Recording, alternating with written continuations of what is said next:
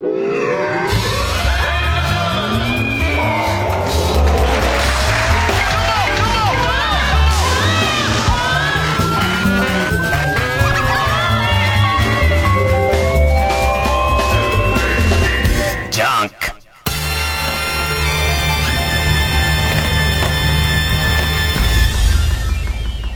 週気づいたこと。今日は全体的におそらく伝わんねえだろうなっていうことを喋ってみようかなっていう。ね。まあ、伝えろよって話なんですけど。まあ、軽いので言うと、やんなくていいんだよ。そんなことやんなくていいのに、やっちゃう俺の気持ちわかりますかっていう話、話、ね。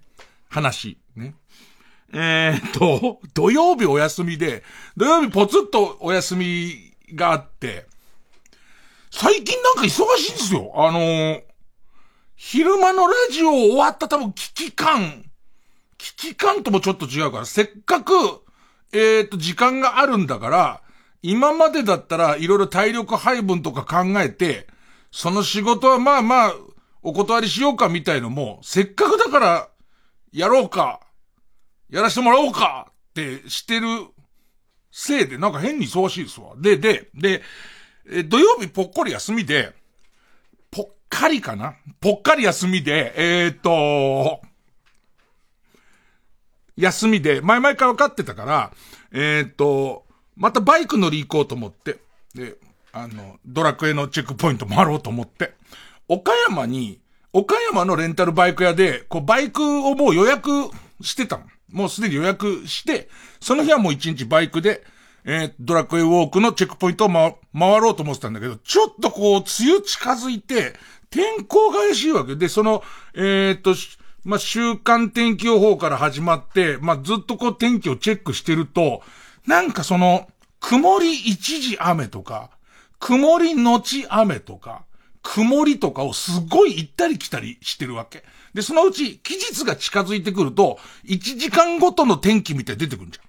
そうすると一番肝心な朝の10時にバイク借りて、夜の7時にもう返さなきゃいけないのに、一番肝心な昼の12時から3時ぐらいのところに傘マークが出たり、またチェックするとなかったりとかをずっと繰り返してるわけ。で、バイクだから、で、しかも、まあ、免許取ったばっかりでそうそう乗ってないしとかいろいろ考えると、やっぱりその、小雨降ったりやんだりん中のバイク危ねえなとか思うんで、でも、そのレンタルバイクがすごい良心的で、えっ、ー、と、前の日の、え土曜日の朝、えー、10時から借りるんだけども、前の日の夜7時までもうネットでキャンセルができると。特に天候に関しては、そのキャンセル無料だっていうことで、その夜の7時寸前までどうしようかこう迷ってんだけど、で、それもその、天気予報チェックするときに、によっては、全部雲のマークだったりもするのね。ただ、やっぱり、事故ったりとかして、えっ、ー、と、人に迷惑かけたりとか、ね、あのー高速道路に、そのね、広がった俺の脳症を吹く人に迷惑をかけるじゃん。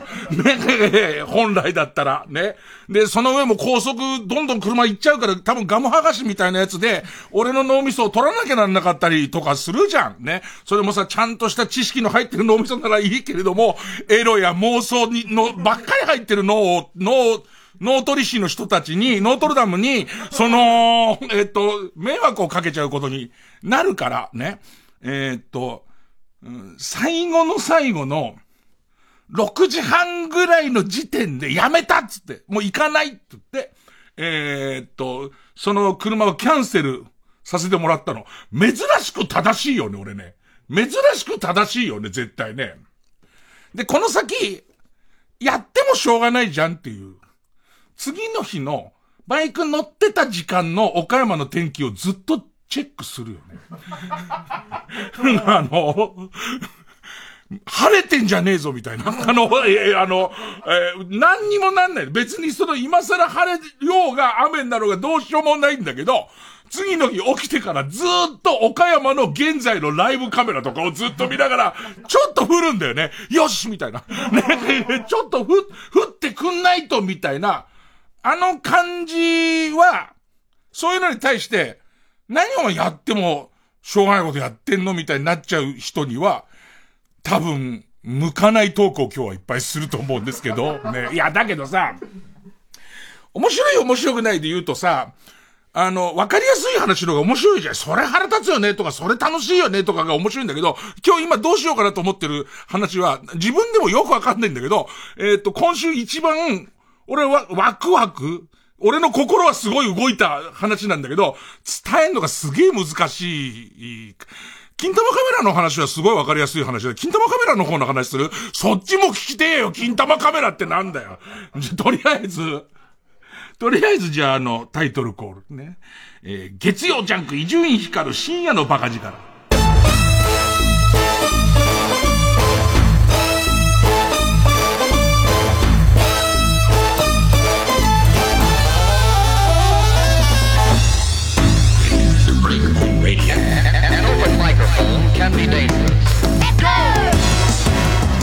あのさ、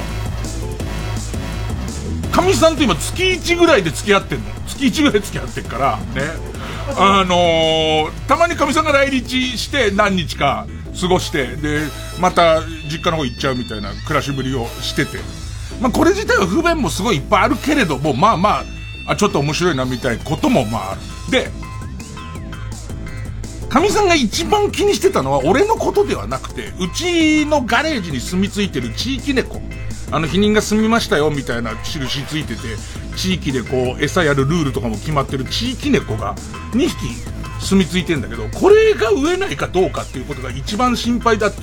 で、だから、ちょうどそんなさなかになんか新製品のウェブカメラみたいなの出たから、そのかめ、かみさんが、その、えっ、ー、と、和歌山の実家でチェックできるようなそのシステムを組んで、で、まあその餌食った食わないってやってるわけ。で、ちょっと前にも言った、それ餌を自動的に、朝な夕な餌が出てくるマシーン。で、もしくは遠隔から餌がなくなってると上げられるマシーンみたいなのを設置して、えー、作ったんだけど、なんか謎の、えっ、ー、と、私遠隔カメラでチェックしてるから、ちゃんと餌が出たかどうかをあなたチェックして、カメラに向かって報告してみたいなよくわかんないその。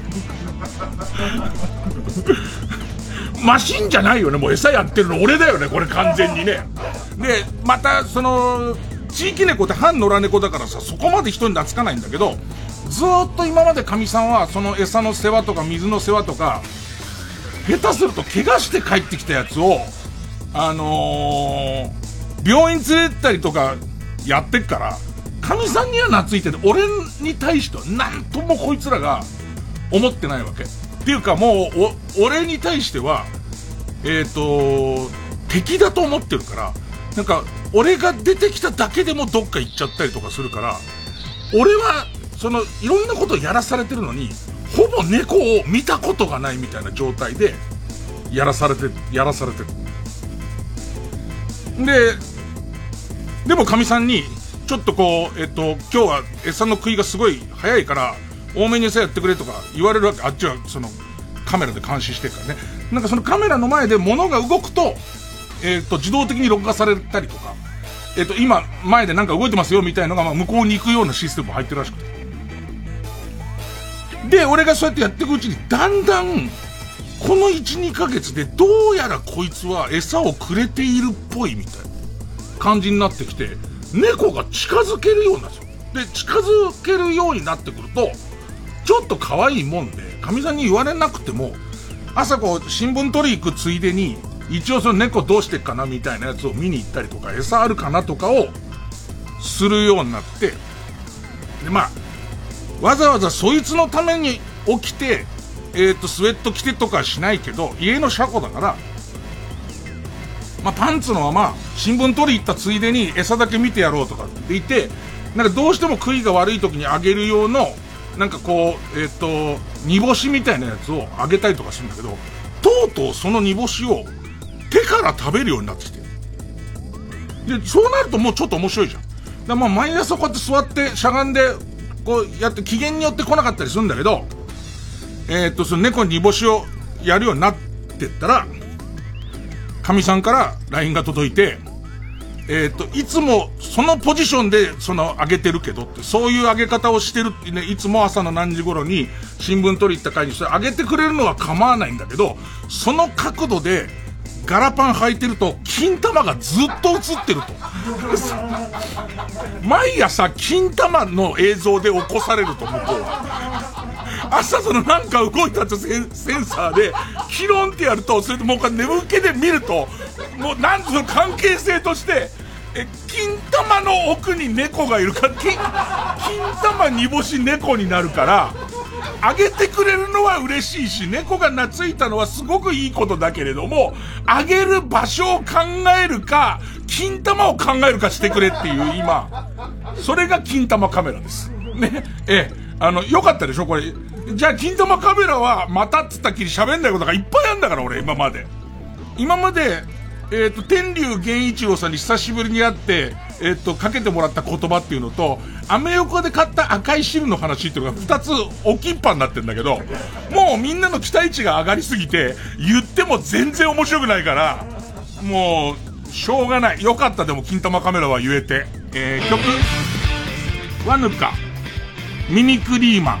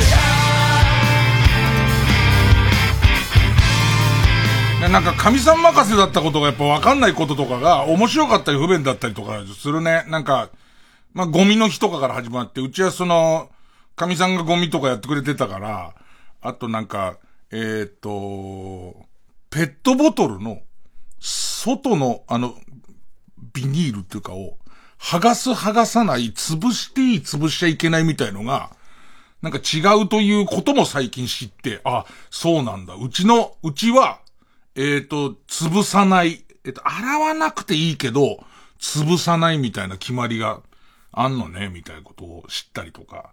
ななんつったらいいのかな？えっ、と、サブスクで、えっ、と、してた、えっ、と、うっと、愛人契約が、ショットになった感じ。あの、月一の。ええ その感じ。だからもうその、えっと、えー、1ヶ月に一度こうやって帰ってきて、えー、何日か、1週間とかいるから、その間は、その、えっ、と、ショットだから、会話をちゃんとしようとか、映画に行こうとか、なんかそういう、そういう感じ。え、語弊は多分あるんだろう。で、その語弊に関しては自分たちで修正してくれ。頼む。うん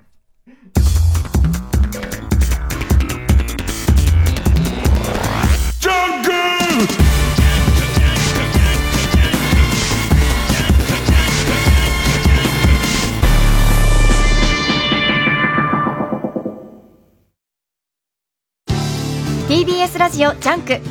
この時間は小学館中外製薬マルハニチロ他各社の提供でお送りします。この漫画は面白いだけじゃない。昭和天皇裕仁の人生を通じて激動の時代を描く。昭和天皇物語コミックス発売中。戦争に突入する日本で彼は何を思ったか。それを見てあなたは何を学び取るか。小学館中外製薬学園。皆さんにとって未来を感じる四字熟語を教えてください。前途多忙。未来永劫。産業革命。明治維新。うーん、違うな。中外製薬。うん、その言葉を待ってましたよ。高橋真理子全国縦断コンサートツアー最終公演。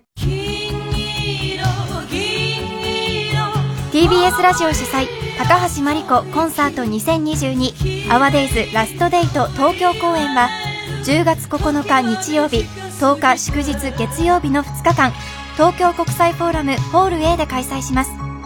チケットは各プレイガイドで先行販売中。詳しくはホワイトページのウェブサイトをご覧ください。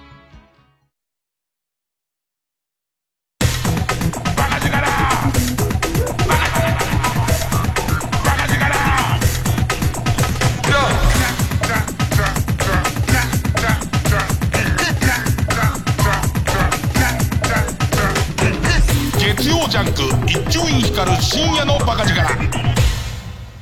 まあ、漠然とした話なんで、何からすればいいかわかんないんだけど、そもそも、そもそも、えっと、うちの家の裏に、まあまあ、細かいこと言うと、憲兵率みたいなこといろいろあって、えー、ちょっとだけ、庭っていうかもうほぼ入れないところなんだけど、崖のところ、崖地がある、あるんですよ。えっと、えー、っと、うちの裏の路地、路地から3メートルぐらい崖、崖。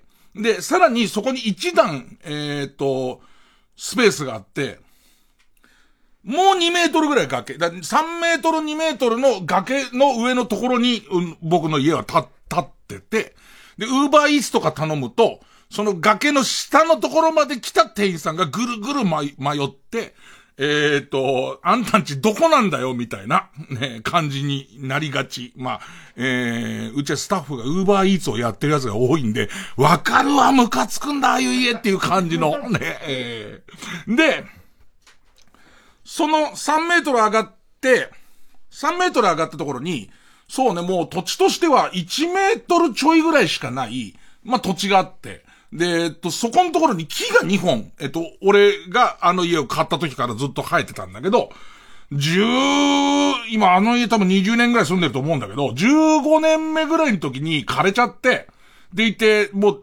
なんとの、口、口ってきてる。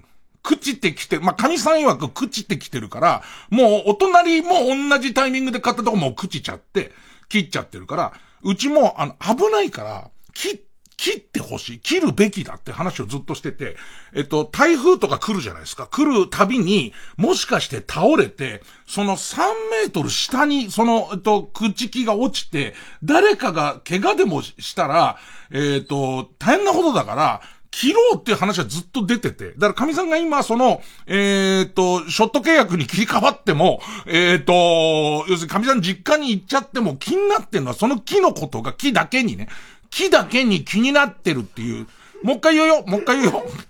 木だけに気になってるんです。ね。えー、えー、ことは書く一度書く えっと、漢字で木材の木っていうやつと、え元気の木っていうや、ここかかってますよ。ね。で、あのー、それでずっと気になってて、どうにかしてほしいって、あったあった考える考えるって言ってんだけど、なんか神さんが、植木屋さんみたいな人に聞いたところ、俺、それ、相場がわかんないじゃん。相場が全然わかんないんだけど、一本10万円ぐらいするっていうのに聞いて、だどこまでやんのかわかんないんだ。その、根っこが張ってるとこを全部ほじったりとか、なんかいろんなことを全部入れてどうなのかわかんないけど、まあ、とにかくその2本の口木を切るのに、1本10万円ぐらいかかるって言われたっていう、いうのね。もうなんかそれがもう俺の中で全然納得いかないっていうか、も、なんかもったいないっていうか、なんかもうちょっと微妙で、どうに、木切るぐらい、なんとかできんじゃねえのってちょっと思うわけ、俺からしたら。ね。で、えっ、と、後輩芸人のお天気のゴーちゃんっていうのは、えっ、と、お家の内装外装のこととかをバイトにしたりとかいろいろやってて、その手のことに明るいから、キー、バイト代やるからキー切んない、俺も手伝うしっていう、そのキー、このキー切んないかって言って、で、じゃあちょっと見てみますつって来てくれて、で、えっと、その裏の、本来は、えー、もう入れないような場所なんだけど、ね。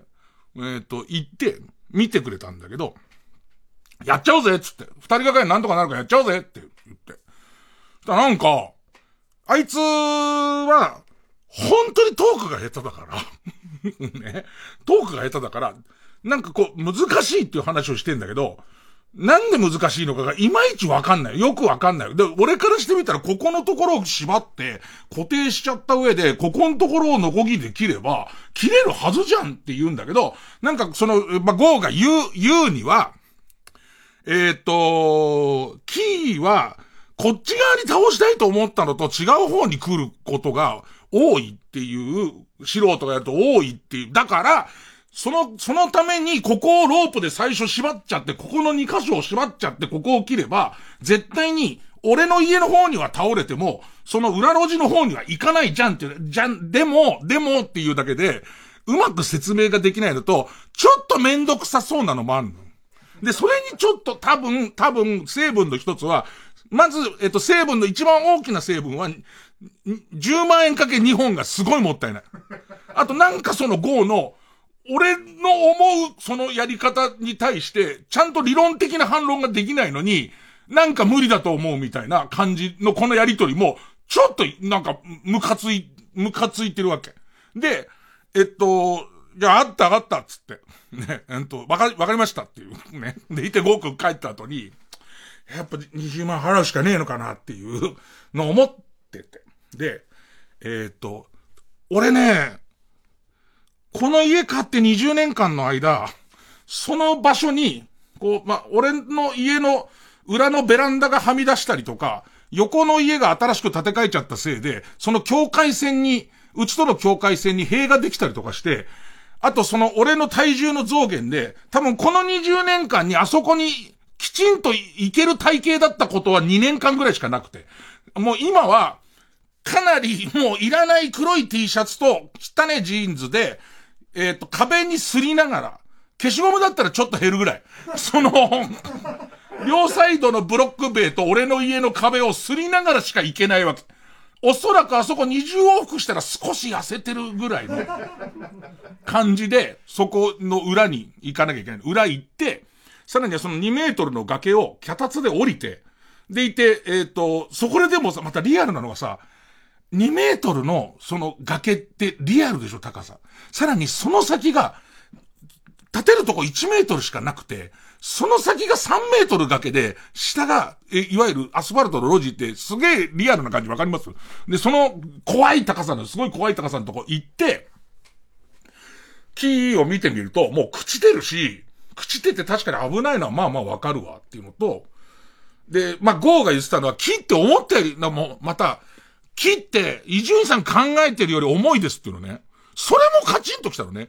俺がどう考えてるかなんかまだ述べてませんけどっていう。こっち側から言うと。ね。で、言ってて、言われてみると、5度は大げさだけど、2度ぐらい、えー、っと、なんつうの、道側に傾いて、俺の家側じゃなくて、お、ちょっとその茂り方が、道側に傾いてるのは傾いてるから、あっちが落ちちゃうと、ちょっときついなっていうのはまあまあわかる。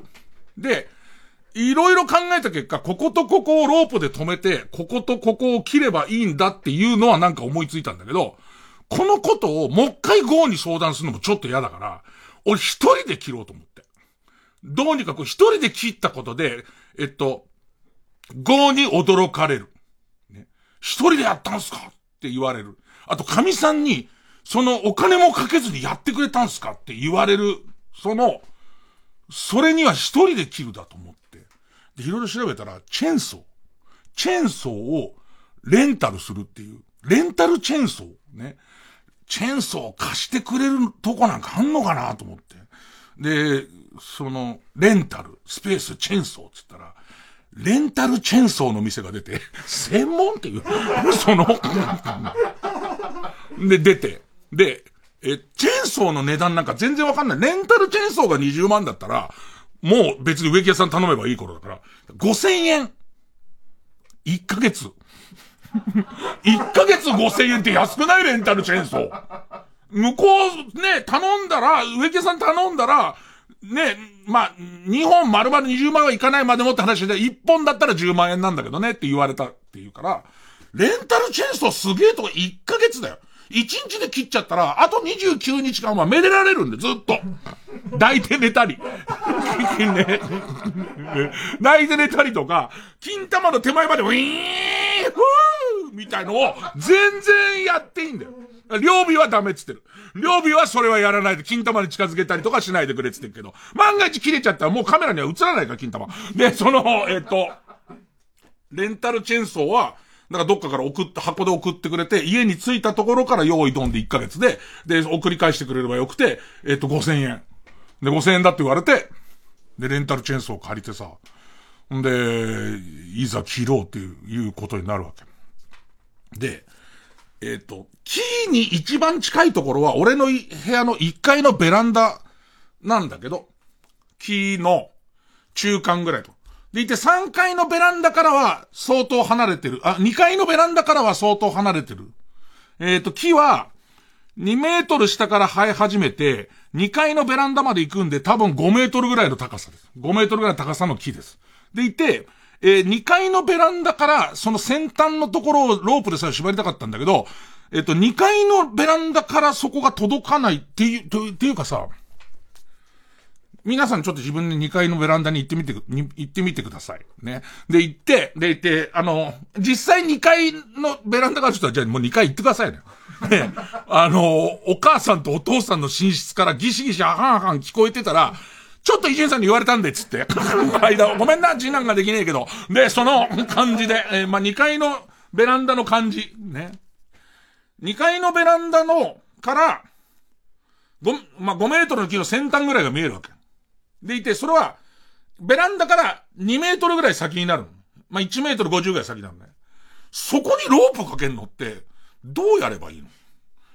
なんか自分の頭の中では、あの、投げ縄的な、ヒュンヒュンヒュンヒュンヒュンヒュンヒュンヒュン、はーで向こうにくるくるくるくるくるつって先端が逆側に来るやつを想像したんだけど、来ないんだよ。来ないっていうか、その絵をすごい想像するだけで、それをどう、え、なんでそれを、例えば自分たちが今まで、えっ、ー、と漫画とかで見てるときに、そういう棒にこうやってぐるぐるって引っかかって、その勝手にも、あの、ぐるぐるぐるぐる巻きついて、向こうが重りをつけた先っぽが自分とこ戻ってきてパシって取って、よしってなる感じ、なんとなく、なんとなく映像で浮かぶじゃん。リアリティゼロなんだよ。そんなこと絶対無理なんだよ。絶対に。で、これできねえなってなって、で、ベランダが、その、えっと、2階のベランダ狭いの。狭いから離れちゃってるから。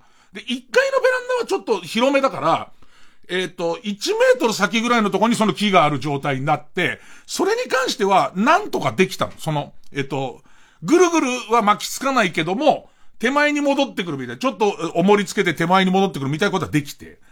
で、そうするとそのちょうど、木の5メートルある木の中間点だけは、えー、ロープで、ぐっとその、俺の家側に支えた形ができて。んで、いよいよ、つなぎコード伸ばして、えっ、ー、と、下の根元のところまで、あのー、チェーンソーを持って降りてって、ね、切る、切ることになるんだけど、ね。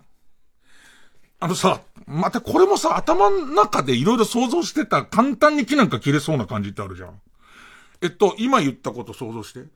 道側には絶対落としちゃダメです。最悪、うちの方には落としてもいいですっていう時に、切り込みってどっちから入れる？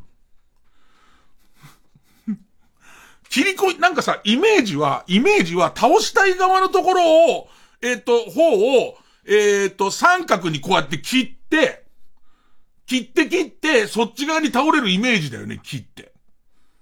ね、そっち側に倒したかったらそっち側に木を倒れる感じするじゃん。今何人かの専門家の人がラジオ聞いて、待て待て待て待て待て待てって言ってるかもしれないけど、終わったことだから。もう。いや、それが、俺も考えるやっぱり。大変なことになっちゃうからさ。大変なことになっちゃうから、あの、自分の中で、ちょっと待てよって、今も、今は木は立ってる状態、ちゃ、ちゃ、ちゃんと立ってる状態じゃん。立ってる状態ってことは、木は木の皮や木の幹によって立ってるわけじゃん。それを片サイドの方だけが、その木の皮が切られるっていう状態が起きた時に、木ってどっち行くっていうのが急にわかんなくなっちゃって、要するにその、均衡な力で地面に押し付けられてる、ひ、向かって引っ張られてる木の、えっ、ー、と、えー、家サイドの方だけがバチって切られたとしたら、逆サイドに倒れる可能性ないか？木が、その、木の皮ってもんで考えてるからあれだけど、2本のそのロープで下に向かって、その下に向かって立たされてるとするじゃん。それで、えっと、家側の方のロープを切ったら、家側の方には倒れないじゃん。逆側に倒れる可能性あるじゃん。で、どうやらこのことをゴーが言っていたっぽいなってなってきて。で、えっと、なんかすっごいまた口下手だから、なんかその感じをずっと言っててわかんなかったんだけど、思ったのと違う方に倒れる可能性が高いみたいなことと、あとその、木のどこをロープでくくるかによって、木がどっちに倒れるかがまた難しいみたいな話してたんだけど、俺の中で考えた結果、木を超斜めに切るっていう、超斜めに切って、切って、道側から切れ込みを入れて、斜めに音、家側に向かって落としていくと、木がずるって落ちた時も、家側の方に落ちるはずだと思う。で、さらには、なるべく木の根元に近いとこを切ることで、えっ、と、この木も暴れない、だるま落とし的に落ちるはずだって思う。この計算は間違いないと思って切り始める。ね。で、チェーンソー入ってくんだけど、チェーンソーってさ、木切るために生まれたやつじゃん、あいつ。いやもう、刃渡り40センチぐらいの。ヤング・ジェイソンな、ルーキーの、ジェイソン、じゃ、でもあの1年目なんですいません、なんつって。ね、まだ一人も切ったことないんです、浮かれてるキャンプの人たちっていう。初めてなんで、あの、あの、先輩のジェイソンさんみたいに長いやつは多分僕扱えないと思うんで、ちょっと短めですけど、十分ぶっ殺せますよ、ぐらいの、それぐらいの、まあ、扱いやすいんだけど、ちょっと短めのやつなんだけど、俺からしてみたら、チェーン、チェーンソーさえ使えば、老木なんかスパンスパン行くイメージじゃん。なんツーンって行く感じじゃんか。なんかその、チェーンソーが入って、3分の2ぐらいまでは、あ、木の太さって木の太さで25センチぐらい。25、まあまあの巨木。で、その、3分の2ぐらい行ったところで、木が上からちょっと降りてくるから、もうチェーンソーが、があんま入んなくな、あんま行かなくなるわけ。専用のくせにっていう、俺からしてみたら。チェーンソーを、チェーンソーがキクラゲと卵の炒め物みたいのを作ることもできるんなら、より伝わりにくくなったかもしれない、今の。ね、ね。キクラゲと卵のふわふわ炒めを、チェーンソーがあると、ややよく作れる。ね。ややよく作れるとか、それから、チェーンソーの上にチュールを乗っけて、猫に差し出すと、猫がチュールを食べやすい。やや食べやすい。っていう、いくつかの機能があるんなら、木を切るもそんなに便利じゃなくてもいいの。でも、あいつ木切る以外に何も使えないでしょ。ね？何も使えないのに、意外に木を切るのがうまくいかないっていう。で、でもま頑張って斜めにずっとこうやって切ってって。俺のイメージは、そんなに早くはないけど、石川五右衛門とか、藤岡弘が竹を斜めにスパンっていくと、しばらく静かになってからズズズっつって。そのイメージですよ。したら、4分の3ぐらい行ったところでもう、チェンソーがニッチもサッチもいかなくなったかななんてなって。で、スイッチ止めながら、一旦、剥がそう一旦こいつ返してくれ、チェーンソーって借りてんだと思って、その一旦抜いたところで、ミシミシミシミシミシって言い出して、で、その、あ、なんかわかんないけど倒れる音だっつって、木が、路地の方に向かって もうルールは全然わかんないの。どうしてそうなったのかのルールは全然わかんないの。でも君行くわけ。ほいでもうさ、必死こいてさ、このキー押さえるんだけどさ、そのキーの、下の方を押さえても、上が落ちようとしてる時の、そのテコの原理の、なんていうの、テコの原理で、俺の力なんかでは、止まらない感じと、あと、ロープがビーンってなって、やや止まんだけど、それでも、まだ倒れようとする力。で、これが一個あったのは、俺の計算ミスがあったのは、最初に、えっと、てっぺんに綱を張ろうと思ったけど、諦めたじゃん。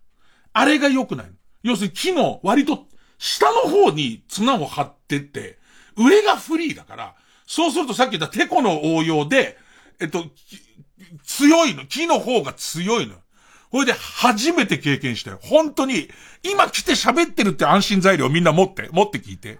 その上のところを必死に支えてるじゃん。そしたら、ロープが、その、ま、漫画であるみたいに、外れ始めるっていうか、もう無理ですみたいな感じになってくる。緩み、緩み始めるの。で、して、その斜めになったやつがぶち切れたから、下に今度ずるって落ち始めんだけど、下に落ち始めたからって言って、俺が思ったように、下に行ったりとか、そのまま止まったりとか、家の方に行ったりとかしないの。そのままロープを引きちぎって、俺の方に、あの、俺らは道の方に倒れてくるんだ。で、それを必死で支えてたら、漫画で見たやつだと思ったのが、その、俺の足場は1メートルちょいしかないじゃん。そこを俺がゆっくり後ろに押されていくっていう、その砂地だから。土だから。もうそのまま終わったなって思ったところで何の理由かわかんないけど、もう一回ぐらって向こう側に行って、うちの方に倒れて、大丈夫だと。いるじゃん、俺。ねこれか、ゴーの言ってたやつって言って。もうすごい、これなんだと思って。一人で死んでるって。もう本当に。3メートル、5メートルの木を持って3メートル落っこって下アスファルトは余裕で行くって。俺は岡山の高速道路の脳症を剥ぐ人の仕事を増やさなかったけども、うちの近所の人、その剥ぐ人、ね、脳症剥がしをいつも持ち歩いてるね、えっ、ー、と、ベルトの、ベルトのところにいつも脳症剥がしを入れてて、もうちょっとガンマみたいにくるくるパキーンって出してはシャーってやるあの人。あいつ、ね。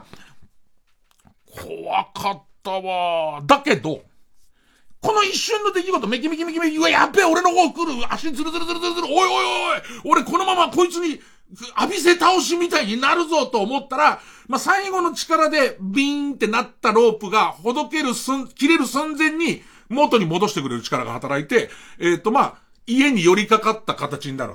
ね。斜めに切れた、えっ、ー、と、切り株と、えっ、ー、と、その向こう側に木と、で、家に斜めに寄りかかってた形になって、最終的には俺のほぼ思った形にはなって。で、そうなると、まあ、まあ、しばらくドキドキしてたけど、おしっこはちょっと出たけど、まあまあ、とりあえずはできたんだからって言って、今度は、チェーンソーで、その木の長さを少しずつ切って下に戻していくって作業。これは簡単なの。30センチぐらいのところにチェーンソーを入れて切って、その下のやつが外れたら、その上のやつが30センチだけ降りるで、木を全部こう、あの、小さく、小さく切ってって、普通のゴミに出せるサイズにしていって、で、それ木を積んでいくわけ。ね。キャンプファイヤーをやる計画があれば、別に使うけども、それ以外には何にもいらないような形で、木がいっぱいできた時に、結局最終的にその斜めに切った切り株も横に揃えて、10万円かかるって言われてた作業が、とりあえずは完全に出来上がるわけよ。ちゃんと木はもう切り株だけになって、でいてその、えっ、ー、と、老木は、えっ、ー、と、全部切り倒せるっていう状況になるわけ。でいて、ゴーにまず連絡したくない。お前の言う通りだったってことを言いたくない。お前が気をつけろって言ってた通りのパニックになって、死にかけたよっていうのを言いたくないんです。ね、えー、で、えっ、ー、と、神さんに、とりあえずびっくりさせようと。神さんはまたずっと後回しにしたまま、私は実家に帰っちゃってるっていう。でいて、どうにかしなきゃとは思ってるけど、あの人は、なかなかその 10, 10万円惜しさに動かないと思ってるところに、急に LINE で、切り株のその写真と、積んである木の写真が来て、したら神さんが、びっくりするぐらい褒めてくれた。すごい本当にすごい。これ誰がやったの？植木屋さん呼んだの自分で。え、まさか、俺がやったんだよ。みたいな、これチェーンソー借りてさ、へへ、10万円得しちゃったぜ。みたいなやりとりを、もうびっくりするぐらい褒めてくれて、めちゃめちゃ嬉しくて、俺の望んでたやつはこれだよっていう。10万円使わない上に、神さんがこんなに喜んでくれて、俺の有能さをもう称え続けてくれるっていう、これが終わったの。だからもう一本どうでもよくなっちゃって。もう漫漫画もらったもん、もう。漫画で、もっと言うとね、もっと言うと、ね、あんなに切るのの大変な、だチェーンソーだよ。チェーンソー、専用のチェーンソーが入ってかないぐらいなんだよ。全然入ってかないんだよ。そんなもん倒れねえだろ。風で。えじゃねえよ。ね、全員揃って、え、何その理屈だって言ったろチェーンソーを借りてたよ。あんだけやったのに歯が立たないんだよ。歯が立たない奴が、たかだか雨とか風とかで倒れるわけがないじゃん。もう、だって褒めてもらうや。俺の褒めてもらいたいエネルギーは、満タンでこれ以上入んないから。すごい褒めてもらったから、もう、いいじゃん、別に。それは。ね。で、今もう一本どうでもよくなってんだけど、問題がもう一個だけあるんだ。じゃあ分かりました。もう一本やりますよ、さすがにね。もう一本やりますけど、もう一本、さっきの木よりも、1メートルとは言わないけど、80センチが長いのね。でいて、さっきの木が、まあ、25センチぐらい太だったのが、30センチが一回り太いのね。で、さらにもうちょっと道側に傾いてんのね。で、もっと言うと、その木の延長線上のところには、ご近所に、えっ、ー、と、電気を供給しているらしき電線があるのね。これだけ条件揃ってるじゃん。ね、これ嫌な予感しかしない。嫌な予感しかしなくて、で、今俺が思ったのは、俺のとこで改善できるのは、一階のベランダから届くところで結んだだけだと、結局上がフリーなんで、そこを視点に外に向かって襲いかかってくるので、先端をどうにかきちんとロープで結んで、家の方に引き付けとかなきゃならないわけ。ね。で、その先端に、その、ロープを巻きつける方法はないのかつって。でいて、昨日の夜考えついたのが、突っ張り棒があるから、突っ張り棒の先端、先端に針金ハンガーを巻きつけて、フックのついている長い棒を2本作ります。でいて、1本、1本の先にロープを引っ掛けて、で、それも買いました。トラロープっていうあの、黒と黄色のロープあるじゃないですか。あれを買って、斜めにこう差し出して向こう側に渡したところで、もう一本のやつでそのフックを受け取っ、その、そのロープの先っぽを、ロープの先っぽをちょっとした輪っかみたいにして、それで受け取って、手前を外して、持ってくるっていう作業で、これを、GO と一緒にやれば、簡単に向こうに回せるはずなんですけど、GO と連絡取りたくないんですよ。俺一人でやりたいんです。で、昨日の夜の8時ぐらいから、これなんとか一人でできねえかと思うんだけど、それ一人で渡して、こうずーっと取ろうとしてるっていうのをずっとやってたんですけど、なかなかこれができなくて、やっとできたの7時ぐらいからやって9時ぐらいにやっとできて、本当に警察来た。あ、何か怪しげなことをやっている人と、俺んちだよ。なのに、マークされたみたいで、あと、キャッキャ言ってたせいで、あと、チシャオの野郎とかずっと言ってるから。ね。あの、ずっとだって、イラつくんだって、一番先端のところを輪っかにして、ね、ね、わかってる、わかるでしょ？さっき言ったその2メートルの、その、突っ張り棒の先からうまく通して、向こう側に行ったところで脇で挟んで固定して、逆サイドからやんだけど、2メートルの、その、と、突っ張り棒の端っこを持って先端のフックをコントロールするのがすごく難しいから、何度もバカ野郎の野郎つってずっと、ふざけんじゃねえよとか言ってるわけ。で、しかも最近近所の人は神さんの姿を見ないじゃん。ね。何かやってんだよ。あの家の人。あの家の人何かやってんだよ。別に、あの、何かありましたか？とだけ、おまりさんが。ねおまりさん来てくれて、何にもないですっていうね。何にもないですとだけは言っときましたけどね。まその後調査が進むと、えっ、ー、と、ビデオカメラに金玉がいっぱい映ってたりとかする、猟奇的な行動をいっぱいやってますから、恐ろしい話ですよ、チェーンソー持ってるし。本当だよ。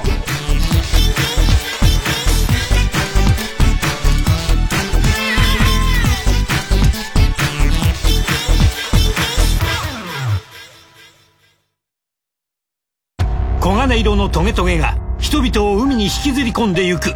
中から溢れるタルタルにマルハニチーロが惑わされる。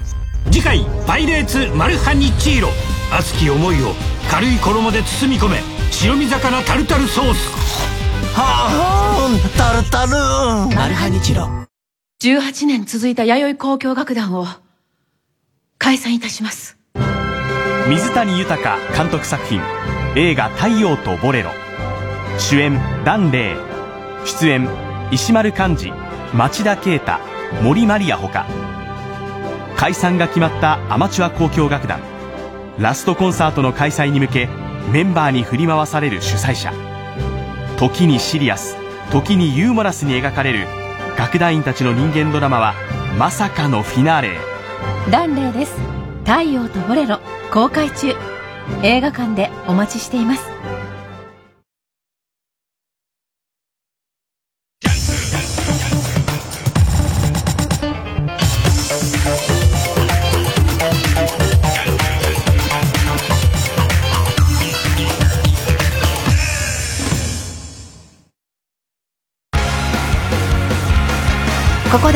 ズの「 To the top をお聴きください。走り出したんだ無我夢中で駆け抜けたら遮る風かき分け。すり減った靴濡れたシャツデコボコの青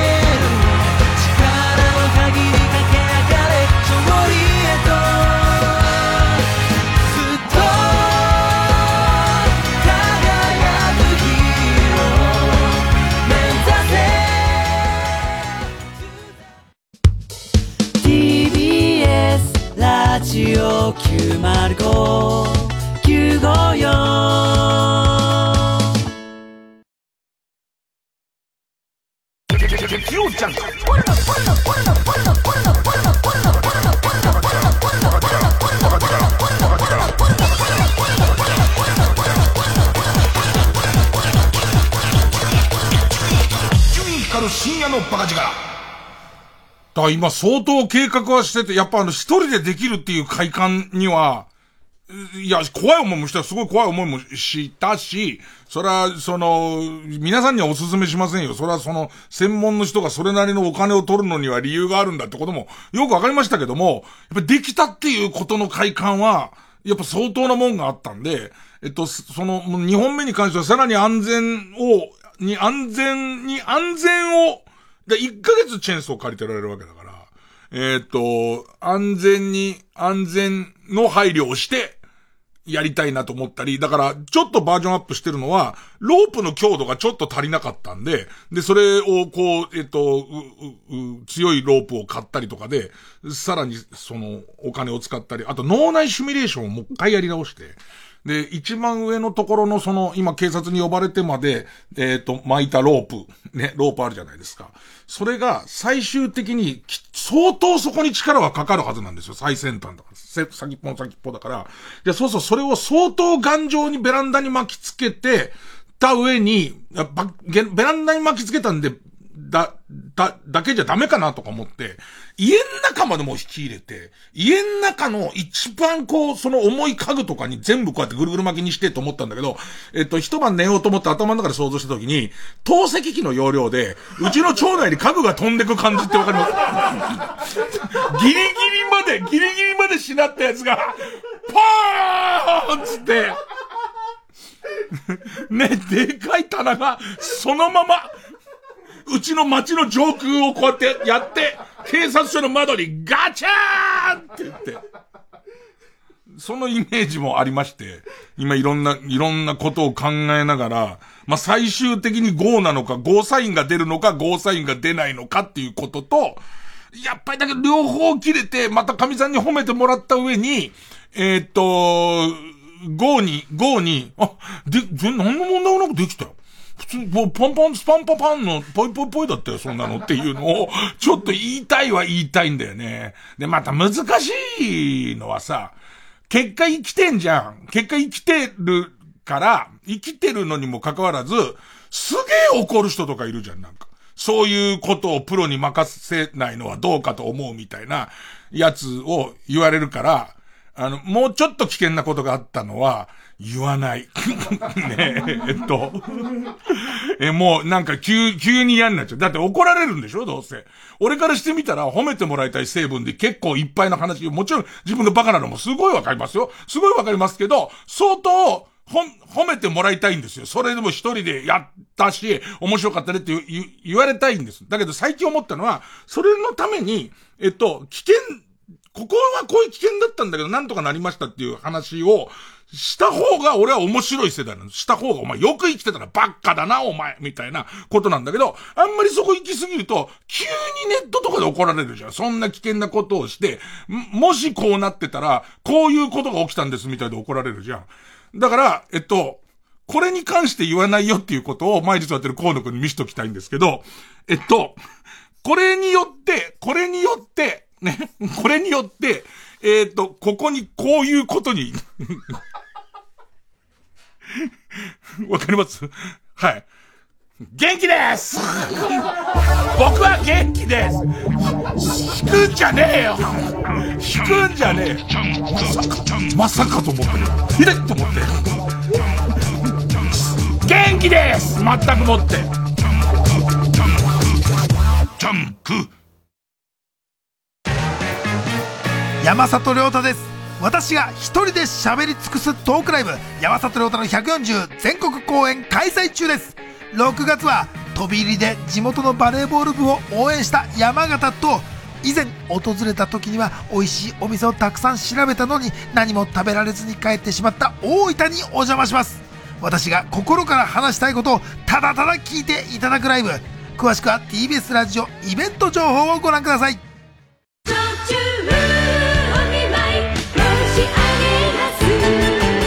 ラジオ主催伊藤蘭コンサートツアー2022 Touch this moment surely キャンディーズ8月20日土曜日 KT ゼップ横浜。10月2日日曜日ゼップダイバーシティで開催。セカンドアルバム「 Beside you からの楽曲とともに多くの愛すべきキャンディーズソング満載のセットリスト。ファン垂涎の内容で全国7都市を巡るライブハウスツアー。詳しくはディスクガレージまたは TBS ラジオホームページのイベント情報をご覧ください。TBS ラジオジャンク。この時間は小学館中外製薬マルハニチロ他各社の提供でお送りしました。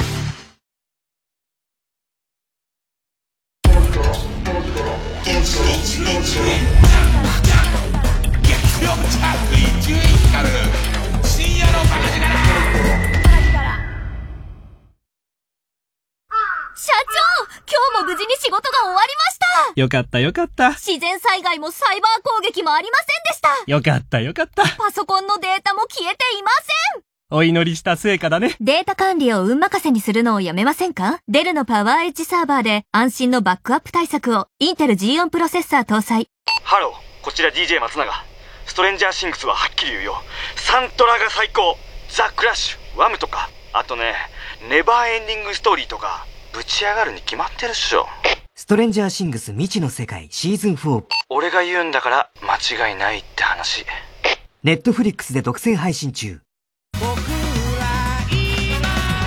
藤巻亮太がオーガナイズする野外音楽フェス今年も開催決定出演は奥田民生岸谷香織竹原ピストル真心ブラザーズサリュー小山田宗平 and more TBS ラジオ公演マウント藤巻2022は新型コロナウイルス感染症対策を講じて10月1日土曜日2日日曜日山梨県山中湖交流プラザキララで開催。チケット情報など詳しくは TBS ラジオホームページのイベント情報またはサンライズプロモーション東京0570-003337 0570-003337まで。藤巻亮太です。富士山を望む山中湖畔の会場で皆さんと音楽で一つになれる瞬間が今から楽しみです。ぜひ会場でお会いしましょう。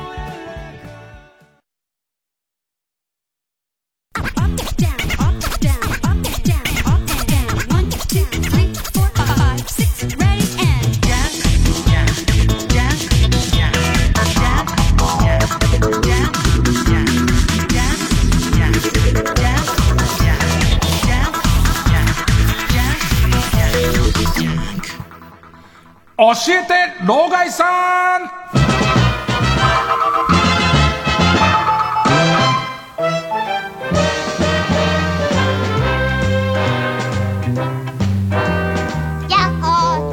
本当は、その、河野和夫くんみたいな、前にいる河野和夫くんはもうゴリラですから、力のある人間に、その、一番先っぽのところを巻いた、えー、っと、ロープを持っててほしいんですけど、要するに、あ、力、緩ん、あ、すごいなと思う。その木が行こうと思ったり戻されたりとかする、その行ったり来たりの力で、ほどけたり、切れたりしてくんだよね。木すげえなと思っちゃって、割とその弱めの紐だったせいもあるんだけども、そのビーンってなるから戻る。ね。でもまた行こうとするみたいなことの繰り返しで、えっ、と、ちょうどなんて結んで、さらにこう、張って当たってる、その、ベランダの角みたいところで切れてったりしたから、それをしないようにそこに、その、えっ、と、雑巾的なものを挟んだりとか、さらにその先、端っこのところを人力でこう持っててもらうとかがおそらくいいと思うのね。力調整をしてもらうのがいいと思うんだけど、ただこれは机上の空論なんで、もしかしたら河野くんが飛んでいく可能性があるじゃないですか。透析機の容量で、ビャーンつって。ね。ほいで、手前のビルに突き刺さっちゃう可能性があるじゃないですか。それがまだ僕の中では計算上でしか出てないやり方なのと、もうなんか一人でやる快感みたいなことに、俺は一人でできるもんだから、初めてのお使いとあんま変わってないよね。僕一人でできるっていう、ね。だ河野くんとかが、なんか変装して周りで見ててくれる分には構わ、助けてくれる分には構わないけども、なんか大っぴらに手伝われるのは、ちょっと違うんだよな、みたいな状態で。まあ、まあ、そのための YouTube とかなんだろうね、きっとね。細かくきっと、あるでしょ、きいろんなさ、えーノウハウの映像と、もしくは透析機みたいになって飛んでってる人の映像がいっぱい出てくる。あ、こうするとよく飛ぶんだっていう。ね。ね、飛ばす方向とかを、こう、うまく調整していくと、河野くんの帰りとかが早くなる。駅の方に、駅の方に飛んじゃえばいいわけだから、そうやって工夫していくと、おそらくいろいろできんじゃねえかなっていう。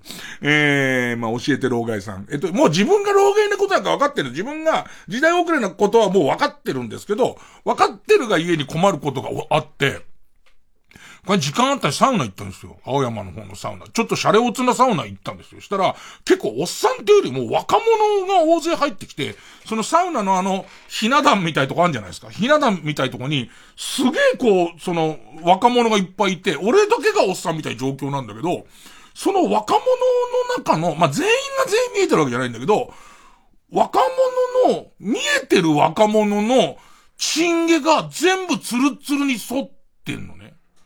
で、全員だよ。全員、そのサウナの若者が全員チンゲ沿ってる中で、俺だけもじゃもじゃだから、ね。あの、俺だけ、奥さんの高田真由子さんお元気ですか？みたいな。てれてててててててれててみたいな書いてるから、ここんとこ。もうそれがわかんねえ。てれれてれれてれれてれれてれれれれれれが。俺のチンチンを今加えてんじゃねえかと思うぐらいの形で、あそこに。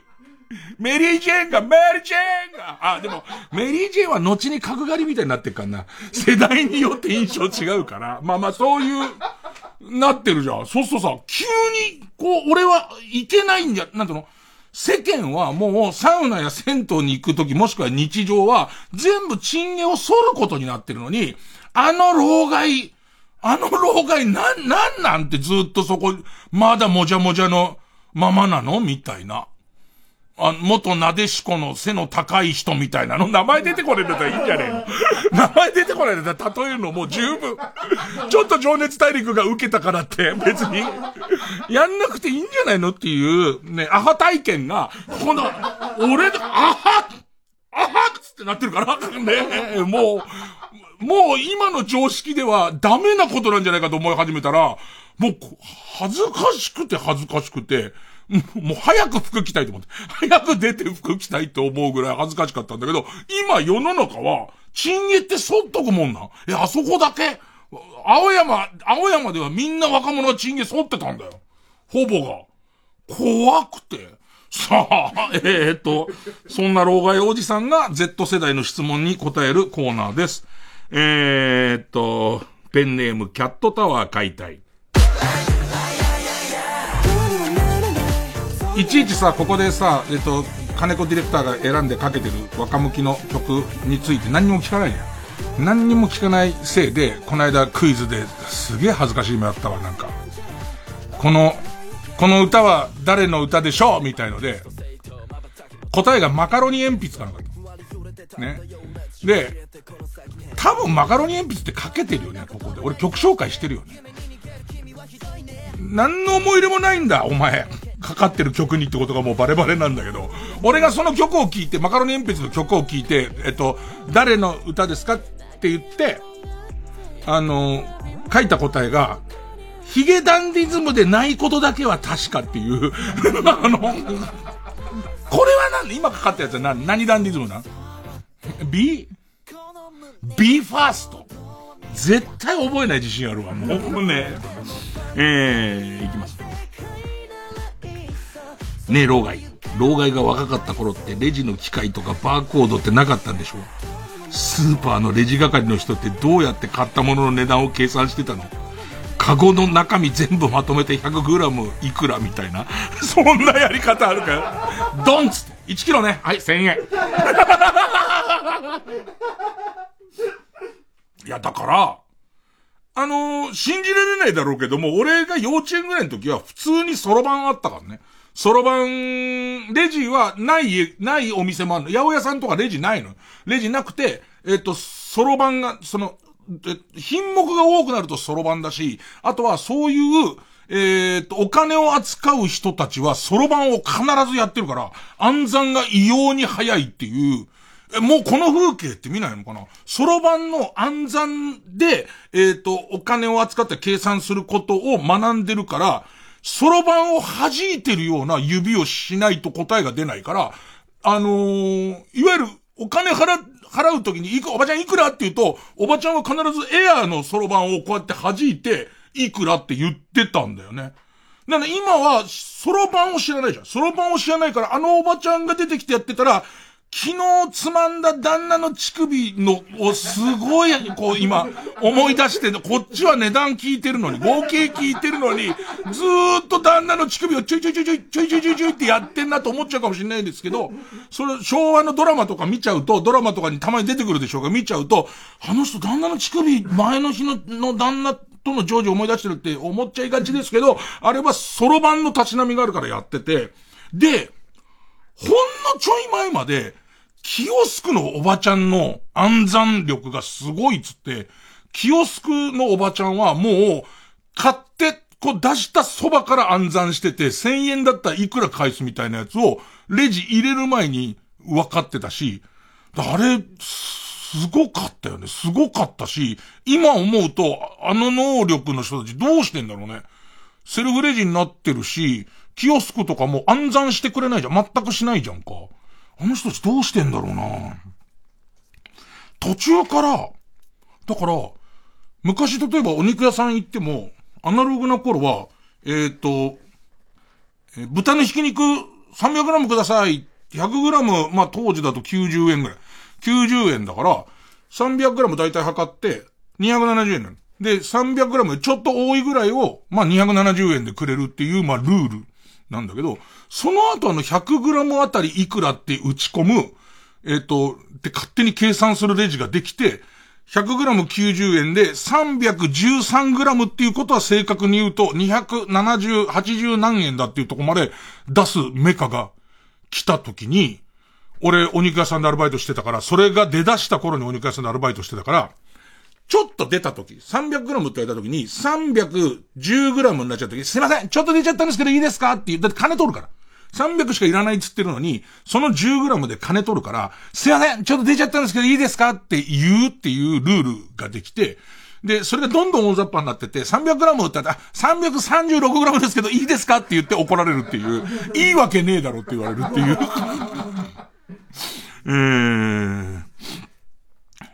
さあ、続いて。ペンネームチェリマツ。ダンスフロアに華やかな光この手のやつはもう困る。泣く泣くない？よく泣く泣く泣く泣くセイエスでしょだけどもおそらく俺の思ってる人じゃない人だよね。これ誰カズマさん。ラッパーの人、カズマさん、カズマさん、え、しずるの人じゃなくでしょしずるの、カズマさんって言ったら一番有名なのはもうしずるの人ですからね。えー、ね老害、老害が若かった頃ってティッシュペーパーが買い占められて買えなくなったことがあったんでしょ？ティッシュペーパーがない時はどうしてたの？えー、学校に咲いているアジサイの葉っぱをむしり取ってお尻を拭いていたの。だから Z 世代はこんな感じになっちゃうんだけど、トイレットペーパーがなかっただけで、ティッシュペーパーっていうものはそもそもなかったの。そもそもっていうか金持ちの家でちょっと使うものとしてティッシュペーパーでは、うわ、ここ、こいつんち金持ちなんだ。ネピア使ってんだっていう、話せレブとかじゃない。もうそのティッシュペーパーを使ってること自体が金持ちで、で、これも老害も何段階かになるんですけど、トイレットペーパーの前っていうのがあるんですよ。トイレットペーパーの前はチリ紙って言ってもゴワゴワの再生紙がちょうど今で言う B5 ぐらいの大きさかな。B5 ぐらいの大きさのやつが、もう本当に束になって、えっ、と、トイレの和式便器の横のところに、このちり紙を入れておく箱っていうのがあって、そのちり紙を入れておく箱を乗せておく台っていうのもあって、だからこれがトイレットペーパーになった時に、一気にちり紙、ちり紙の箱、ちり紙を乗せておく台っていうのが一気に世の中からなくなってくるのね。で、オイルショックの時は、トイレットペーパーと、このちり紙も多少不足になるんです。で、本当に古新聞をちり紙の大きさに切って、それで置くっていうところも節約してる家はあ、あったよ。で、その、うんこをしてる間にずっと揉んでるっていう作業がゴワゴワだから、そのずっと、揉んで、拭く、みたいな。そんなことをすげえ時代劇に出てる人みたいに思われるんだろうけど、ティッシュなんていう文化はすげえ後だからね、そんなんね。えーっと、ペンネーム、花トレイン。ねえ老害老害の若い頃はボーリングのスコアを自分で計算して書いてたんでしょ。うあそうだね。本当だね。書いてたね。それもフィルムみたいのに書いてたよフィルムみたいのに書いてこの説明も難しいわなんかさ学校にあった、これもないんだろもうどうせ。だってパワーポイントみたいのでやんだろどうせ。なんか発表会とか、今の、今の子たちは。なんつったっけ、オーバーヘッドなんとか、OH、プロジェクター、OHP。OHP っていう、プロジェクターみたいのがあって、そこにこう、ビニールのセルロイドの透明なやつに図を描いて、なんかこう、説明するみたいなんだけど、ボーリング場もそれだった。あの、ボーリングシートの透明なやつがあって、そこに書いたやつをセットすると上のところに表示されるみたいなのをやってて、で、だから、えっと、あんま仲良くないんだけど、ボーリングの点数計算ができるやつが一人もいない時とかあって、あいつ呼ぶみたいな。麻雀もそうだったよね。麻雀も今驚くのは全自動麻雀って、もうその役をこうやってやると点出るんだよね。あの、普通に麻雀牌で、テレビゲームじゃなくて、普通の麻雀牌を、上がり役をこうやってやるともうセンサーが何点って出るんだけど、いわゆる細かい不跳ね感情っていうのが、できない、できないメンバーの時に、不跳ね感情できるから、田中呼ぼうぜ、みたいな。その、もう、マシンとして、まあ、漫画が何点までわかんないけど、細かい点数がわかんないから、もう自分で計算する人、計算するのが得意なやつっていうのが、いたよ。すごいいたのを覚えてんな。だから、よくわかんないのが、その、なんとなくボーリング好きなんだけど、計算わかんないやつとかが、同士で行っちゃったりとかすると、さっきのゲーム何点出たなんと382点なんですね。出ねえよ、それって。どうやったって出ねえだろ、みたいなものになったりとかしてたからね。えー、ということで、えー、昨今、チンゲは、反るもんなんでしょうかわからないまま曲、優香でララバイ。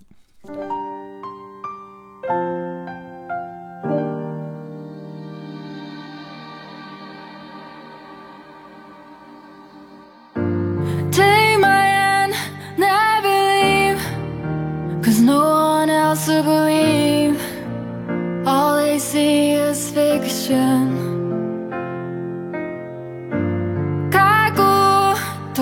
溶かして目を凝らしても足跡はない。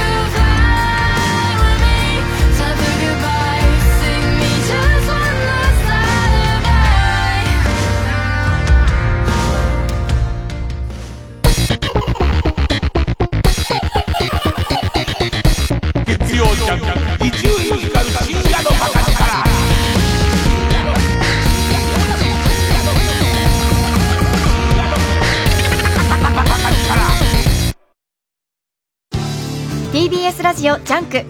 この時間は小学館中外製薬マルハニチロ他各社の提供でお送りします。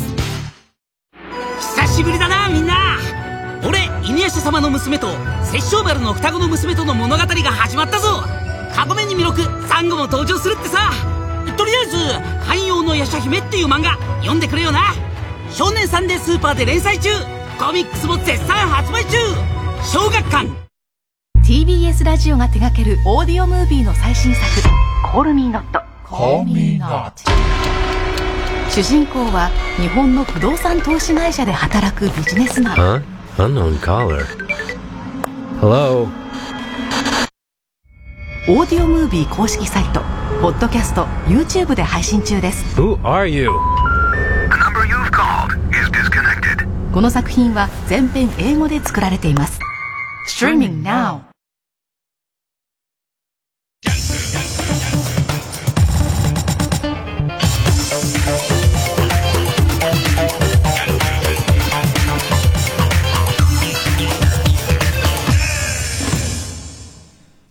勝ち抜きカルタ合戦会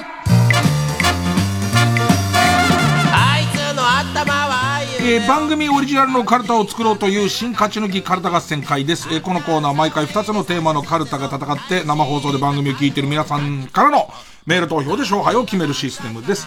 えー対戦するのは前の週に勝ち抜いたカルタと現在たくさんのテーマを同時に募集している予選ブロックの中で一番盛り上がっているチャレンジャーのカルタです。えー勝つごとにあ行、家行、作業と進んで負けると予選ブロックに戻ります。えー和行を勝ち抜けばカルタは完成でゴールインです。えー同じ文字で3連敗するとテーマは消滅になります。で、えー今週の対戦カード、まずは現在勝ち抜き中。野菜にまつわるカルタで遊びながら子供たちに野菜を好きになってもらおうというテーマのベジタブルカルタ。えーいよいよ野菜の野。野行まで来ましたね。えー対する予選ブロックから登場のカルタは、食べるならどっちカレー味のうんこか、うんこ味のカレーのような、えー究極の選択を久しぶりに出し合おうというテーマの帰ってきた究極の選択カルタです。えー4週ぶりです。えー今週は家業のカルタです。じゃあ早速行きましょうかね。えー、じゃあまずはこちら。ベジタボーカルタ。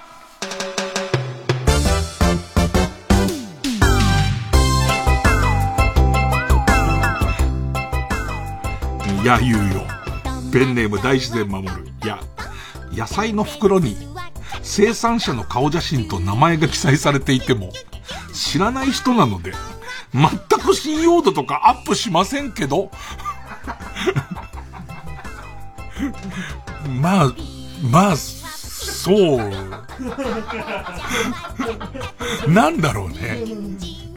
な、でもなんか、あれ、あるとさ、いいよね。いいっていうか別に。だけど、言われてみればさ、コスプレでもいいわけだし、えっ、と、多分満面笑顔で映ってても、しめしめ騙せたな、みたいな。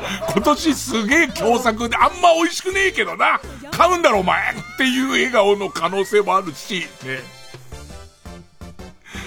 あれにさ、なんかみんなさ、ちょっと俺のイメージだけど、やっぱ農作業をしそうな感じの服着たりとかしてるじゃん。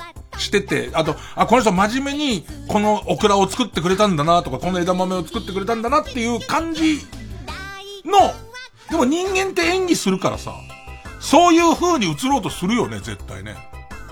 あれがさ、えっ、と、2001っていうメガネかけてる金髪の、ねえ、ま、な、なんでしょうね。ラッパーみたいな、ちょ、チョリース的な感じの人だったら、どう、どうなのかね？奥さんとかも、奥さん明らかにもう、それ、それでなんか野菜取れないだろうっていうようなネイルしてたりとかしたら、買うのやめんのかね？見てないよな、多分な、おそらくな。えー、ペンネームインドカレー、いや、野菜マシマシってスターバックスじゃできないんだってな。恥かいたよな。何で言ったんだよ。あ、野菜マシマシで、つって。レジで野菜マシマシでって言うと美味しくなると思ったんだろうね。東京は。ねペンネーム虹色ろうそく。いや、野菜スペースドンキに使えるが妻の使っているパソコンの検索履歴に残っていました。釧路ダンディ。ベジタブルカルタ。やばいアナル、アナルメントスコーラが吹き出ちゃう芽キャベツで線をしなきゃ用意してる。なんでアナルメントスコーラですアナルに、まずコーラを入れて、コーラを入れて、俺のイメージですけど、メントスの肛門の、肛門ギュッと締めるじゃないですか。で、肛門切りのところにメントス置くと多分、みたいな、その、こう、っていう肛門が多分こう、それをこう、吸う、吸って、あっつったり、ブーシャーって出る前に、おそらく、芽キャベツをギューって入れて、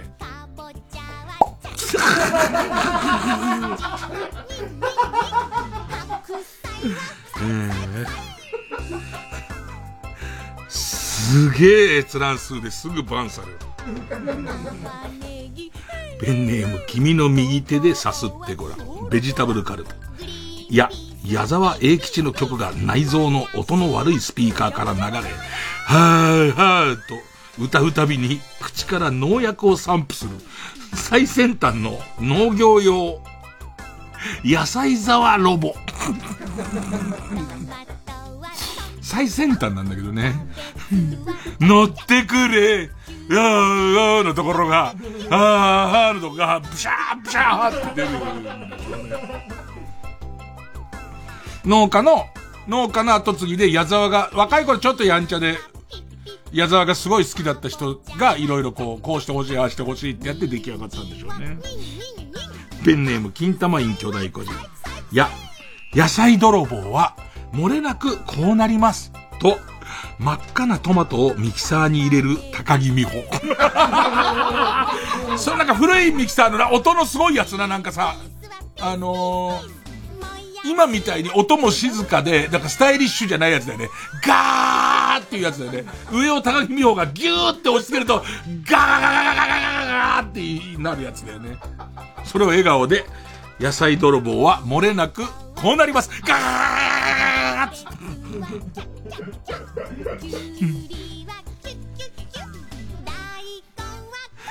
ペンネーム、生地に間でシーマ。いや、山と言っても、うちと同じで、どの山にも所有者がいるの。だから、いくら山菜取りでも、勝手に山に入っちゃいけないんだよ。言うことはごもっともだけど、どうしてこのおじさんは、こんな山奥で、一人すっぱだかでいたんだろう？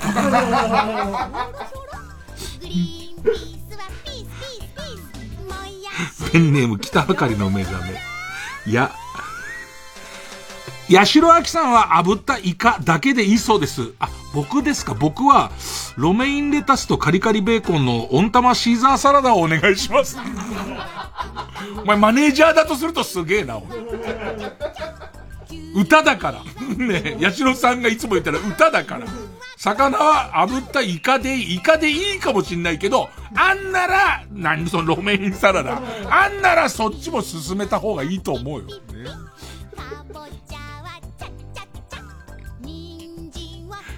ペンネーム、昨日から捻挫。いや、野菜室に入れてたんだから、これ野菜だろう、体にいいだろうと言いながら、毎日何本もビールを飲んでいた父が、ついに入院いたしました。俺は米は酒で取るからよ、日本人ってあれ米だろうな。大丈夫なの？あれ、あれ飲んどきゃ大丈夫なんだよ。ペンネームソフィーと双子の姉妹。いや、約30秒ほどほうれん草を茹でてください。時間がわかんないよーって方は、デカミちゃん超可愛いとツイートして、本人からいいねを押されたら火を止めてザルに開けてください。そんな早いんだ。30秒大体基準なんだ。パイパイデカミちゃん、今デカミちゃんか。ね、デカミちゃん可愛いってやってから、デカミちゃん本人の耳に入って、もうリツイートが、いいねがつくまでが、大体30秒の目安。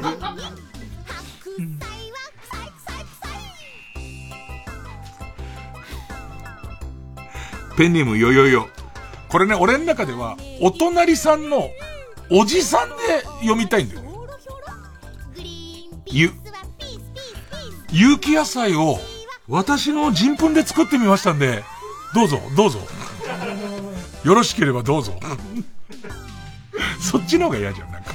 いわゆるこうい、いつものスカトロネタみたいに処理しちゃうより、こっちの方が嫌だよね。全然、悪気とかが全くゼロで、いいことだと思ってるから。もう完全有機農法なんですよ。あ、私の、私の人糞100%で作ってますから。どうぞ。よろしければどうぞ。ピーマンお嫌いピーマンじゃない。ピーマンがお嫌いかどうかじゃないんだよ。リアルに出所のわかる人糞で作られてんのが嫌なんだ。なんでそんな顔して進めてきたんだよ、お前。ペンネーム終電万事。夢は持たなくていい。その代わりに目標は持て。みたいなことを言ってくる。毎週ジャンプを読んでるといえば、子供たちから慕われると思っているおじさんが、不登校の子供にじゃがいも掘りを体験させるという企画を立ち上げ、どうやらこのままでは自分も参加させられそうなので、明日から学校へ行きます思惑とは違ったけど、よかったよね。こういう学校の行き方をする、する、まあ思惑とは多分違ったと思うんですけど。学校に行った方がマシだと思ったんでしょうね。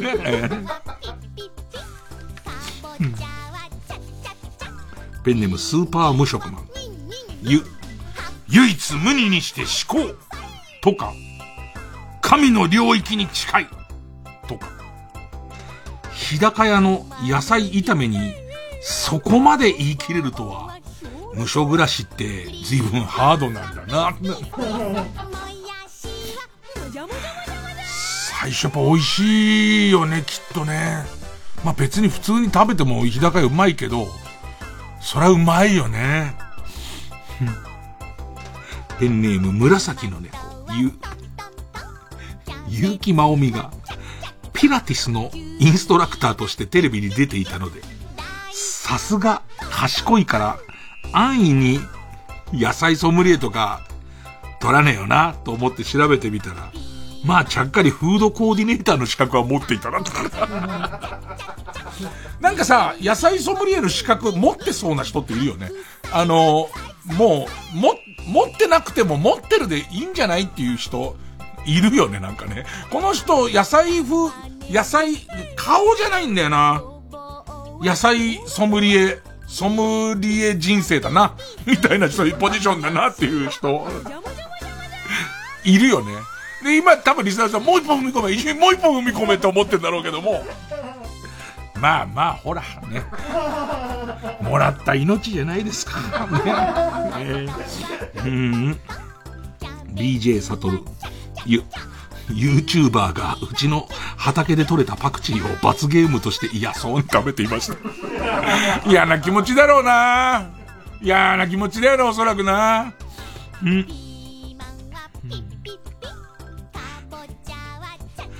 ペンネーム豆腐小僧ゆ、ゆきぽよからもらった大葉は食べてもよろしいでしょうか？よろしいよ。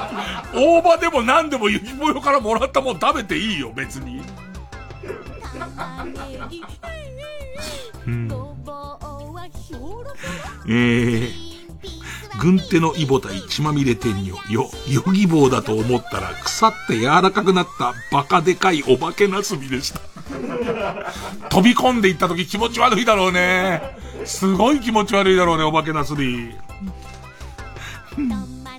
ペンネーム、汚い手でいじりました。よ、よーく見た。よーく見たら、フランケンシュタインの首のネジがエリンギでした。それはそれで怖いけどね。生えたんだろうから。パッて見てね、怖っと思ったんだよな。でもこの人心優しいんだよな。フランケンシュタインでいろんなこと思うじゃん。フランケンシュタインは博士の名前で、こいつは名前はなくてフランケンシュタインの怪物だったな、つってと、心はやさ、おや？ネジじゃなくて。面白い。ラスト。ペンネームスズムシ食べた。よもぎ餅を、もうよもぎも野菜入ってきました。よもぎ餅を、ストレス解消のために叩きつけていただけなので、こちらの壁では、あの、ボルダリングはできません。もうすごい面白い、すごい、なんだろうこの面白さなんだろうよもぎ餅とか紅白まんじゅうとかをもういらねえから、ばばあまた買っちゃったなっつって、バチコーン投げて、くっついたまま固まっちゃってるやつを見て、お、ボルダリングっつって手かけた。それ違いますよ。よもぎ餅を基本ぶん、ぶん投げてやったやつなんで、ボルダリングできませんっっ。すごいなほんとすごいと思うよさ。へえ。ベジタブルカルタでさ、よーのつく野菜ねえなねえな、よもぎ大丈夫かなっていうところからでしょ？ところからそこまで消化していくわけでしょ？うわー。うちの近くの壁にもうよもぎ餅ぶつけてカチンコチンにしとこうかな。おそらく誰かやる、俺のあの3メートルの崖のとこやってたら、絶対誰か落ちるよな、あれ。いやー、面白い。さあ、これに勝つことができるんでしょうか？えー、対するはこちら。帰ってきた究極の選択カルタなあなあなあなあ一体俺らどっち？キャンパスマッチョバリバリのぼっち頭賢くないえー、ペンネーム北あかりの目覚めか、ガンダム。VS 長渕剛。全く知識がない状態で熱心なファンのみが集うオフ会に参加するならどっち？これは俺の偏見かもしんないけど、長渕のファンの方が許してくれそうな気がする。じゃあ、とか、なんかわかんないけど、じゃあこの歌、聴いてみろとか、せめてそんなお前でも知ってるやつ何なんだみたいなので、ろくなもんじゃねえみたいのを、じゃあ、ろくなもんじゃねえ、みんな歌おうぜとか、なりそう。ガンダムの方が、ガ、ガンダムの方が、なんかすげえ怒られそう。なんでだろう、その感じ。俺が怒られるからかな。ガンダム、知ったかぶりすんじゃねえよって言う人すげえ多いから、長渕剛知ったかぶりすんじゃねえよって言われたことはないけど、なんかその感じ。長渕、あ、わかった今の偏見が何で生まれたかわかった聞いてねえからだわ。だってタッチバックしたら、どんどん前に行ったっていう話を、ファンの人聞いてたら多少なりとも怒るだろ。それも怒られてないってことは、聞いてないんだ、おそらく。せいじゃねえだろっていう、うんね。ペンネーム、クリームソーダ少しちょうだい。カスタネットを叩くなら、どっちのタイミング？重大なミスを犯し、上司に怒られている時。VS、チン、チンモミおじさんから逃げるために、物陰に隠れている時。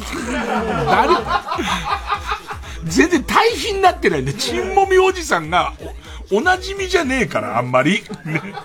やっと巻いて向こうも、もうやっとチンモミおじさんも、もう諦めてくれた時に、タン。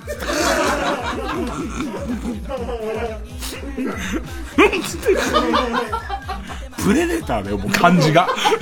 ね面白いな。究極の選択大流行の時も、やっぱりどんどんこう、その新しいパターンはなくなってっちゃったけど、こんだけ寝かした中に時代も変わって、こういうパターン出てくるからね。ペンネームボブサップか。亀田棒。バーサス松井棒。無人島に一つだけ持ってくとしたらどっち？亀田棒だろパンチを受ける練習のやつだろ。でも結果亀田棒だよね。理由、長いからです。ね、松井棒よりも丈夫で長いからです。えー、世界百周か。カレー味のうんこ。うんこ味の、ごめん。カレー味のカレー、うんこ味のうんこ、ケツから出すならどっちって書いてあった。それはうんこだ味の、うんこ味のうんこだろうよ。ペンネーム釧路ダンディ、か、カープの帽子で行くならどっち？他人の葬式、バーサス巨人ファンだけが集まる居酒屋。あー。他人の葬式の方が、なんか、そういう人なんだろう。自分の知らない一面として、その彼との関係性の中であるんだろうって思っても、ま、うまいのは赤いとこがうまいよね。真っ赤だっていうとこがこのチョイスのうまさだよね。でもやっぱり、カープの帽子はそういう取られ方をすることを祈って被っていけるから。だってさ、宣戦布告だもんね。ジャイアンツファンの集うお店って言われてるとこにこれで行くのは。えー、ペンネーム、鴨志田史郎。か、会社として、会社人間としてですよ。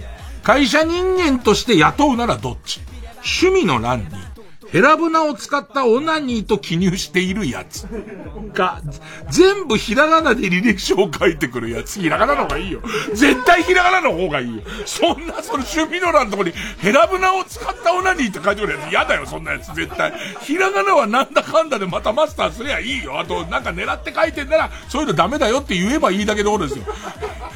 もう、ヘラブナを使ったオナニーを、公然と人に言っていいことだと思ってるやつは直せないって。ね、俺も、俺も鬼じゃねえから、ヘラブナを使ったオナニーを趣味にするなとは言わないよ。趣味だ、お前の勝手だよ。だけど、それを公然と趣味ですか？なんつって。ヘラブナを使ったオナニーです。聞いてこい、聞いてこいなんつって。どうやるのか聞いてこいよなんつって。あるあるみたいなこと言い出すからね。あの、中にたまに針が残ってたり、人を傷つけちゃったりしてね、なんつって。はい。うんもう不合格ですけど。えー、ペンネームイエロー軍曹キキャバ嬢として働いていたらより嫌なのはどっち？初恋の人、バーサス母親。まあ、母親は嫌かな。母親は、お、僕が行った時、母親が、キャバクラで働くことにしたのって言われることはいいよ。いいけど、全然自分が知らないで行って自分の、その相手としているのは、嫌かな。初恋の人はいいかな。うん。いいよ。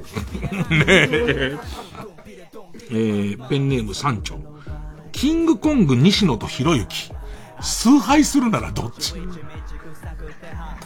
え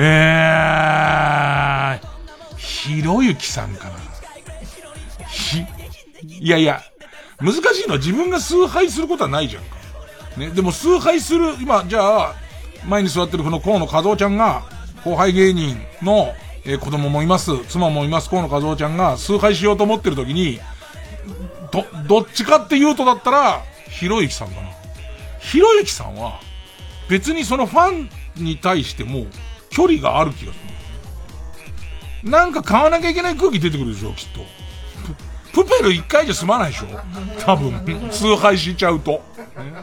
えー、ペンネームたまずき。金玉を吉岡里帆ちゃんに食べてもらうならどっち？金玉インハンバーグか、金玉ピクルスか。もう食べられること確定だからね。吉岡、吉岡里帆ちゃんに、里帆ちゃんにっていう。料理法なんか、どっちでもいいよ、別に。金玉ピクルスは切ってから酢につけんの？それともずっと酢につけてんの？で、それを最後召し上がっていただくときにパチンって切んの、ね、ずっと酢につけてるのが嫌だな、俺。歩きにくいし。新しいパターンだな、極東ベイクライトさん。き、筋肉さん。バーサス、筋肉さん。中山筋肉を呼ぶときに失礼にならないのはどっち？不正解の場合、ボンジョビの曲に合わせて頭蓋骨をいえ、やーされますって書いてある もう、な、後輩芸人ですよ。後輩芸人で、中山筋肉はもうそこにスタンバってて、答えはもう決まってるわけですよ。で、さあ、どっち？ちょっと待ってくださいよーってなって、筋、筋に、筋にさん、筋にさんで、でれてでーれれよ、そっから、そこに来た時の、最終的にこめかみのところに両、両焦点かかってからの、いやーだから、もう、怖い。うん。ペンネームたまず。く、くるっぽー、くるっぽーという声が聞こえてきたので、ベランダに出たところ、いてほしくないのはどっち？人間ぐらいの大きさの鳩。バーサス、鳩ぐらいの大きさのおじさん。まあ、人間だよね。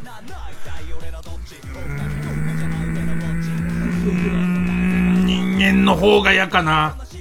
人間の方が嫌な気がする。人間の方が、何かいろんな可能性を考えちゃうじゃん。自分が大丈夫なのかどうかとか。そういうのも考えちゃうじゃん。でもなんか、人ぐらいの大きさの鳩のもんだったら、それ鳩の問題っていうか、だなっていう感じかな。で、あの、写真撮るにしても、なんか意味合い違ってきちゃう。でけえ鳩いるなじゃ終わらない感じとかしてきちゃうから、俺はどっちかっていうと人間ぐらいの大きさの鳩、びっくりはするけどね、えー、って思うし、な、どう思うんだろうね。多分作り物だと思うよね。で、その後なんかとんでもないことが起きたんだろうなって思うぐらいかな。えー、ペンネームマイペン、想像してください。クリスマスイブの夜、お泊まりした。これ初めてお泊まりした。彼女の家のクリスマスツリーに飾ってあるとしたら、どっちがいい？無数の首なしのリカちゃん人形。か、無数の使用済みコンドームか。うわー、どういう意図でやってんだろう。初めてだからね。やっぱ初めて行って、リカちゃん人形も嫌だけど、うわー、でも、でも使用済みコンドームの縛ったやついっぱいやってる人、うわでもなんか、ど、どっち？この後も問題なんだけど、どっちがいいって書いてある。よくはないよね、もう。もうよくは絶対ないよね、これに関してはね。うん。なんか、俺は、マシなのは、リカちゃんの方な気がする。リカちゃんの方は、また偏見、ちょっとこう、偏見のコーナーでもないところに偏見ありますけど、例えば、なんか自分は、椎名林檎のファンで、とか、なんかよくわかんないけど、その、ビレ版とかで、その手のグッズとかを買うのが好きでっていう人で、の範疇に収まることがありそうじゃん。後、後者の方はなんかその、俺の手には負えない。俺の手には全く負えない感じっていう。うん。あとちゃんといいバランスのは、ペンネーム知人け、権利を得るならどっち？銀座久兵衛一生無料。バーサス、マクドナルド全店舗一生無料。結構迷うよね。結構いい、いいセッティングだよね。でもなんか、銀座久兵衛に毎日3食なんか行かないし、行かないし、場所も限定されてるし、マクドナルドだったら結構いろんなバリエーションあるしって考えていくと、で、これをマクドナルド選んじゃう方のビ、なんつうの自分の生活水準っていうのも問題なんだろうな、なんかな。えー、ペンネームヘイレン。携帯電話の着信音にするならどっち？父親の喘ぎ声か、母親の喘ぎ声か。父親かな？父親だと面白でやってる感じね、なんか。あの、なんつうの、母親だと、ハラスメントだったり、周りの、その不快感が、その、センスのないギャグでやってる人じゃなくなるじゃん、なんか。センスのないギャグとして、それはもう問題の人じゃん。でも父親の喘ぎ声のやつ、おっさんの喘ぎ声だったら、なんかこの人はセンスがないだけで、なんかお、面白を狙ってやってんだなの方に行きそうじゃんなんか。怖えのさ、さっきからサボ正論みたいに俺すげえ言ってるけどさ、聞いてる人さ、ええー、って思うのが究極の選択で、その恐怖感を一切フリーでやってるのが怖いよね。俺の中で。全然野ばな、野ば、野放しで、え、キャバクラ母親勤める分よくないみたいな、そういうやつ言ってるのちょっと怖いね。えー、ペンネーム北あかりの目覚め。こ、こっぴどく上司に怒られている真っ最中、突然披露するならどっち？マギー真司の耳がでっかくなっちゃった。か、藤井明の口からトランプ。どっちもダメだよ。どっちもダメだよ。すげえ、あ、でも、口からトランプは、100、100回、100分の1ぐらいの確率で、どうやんの？って言われそうだ。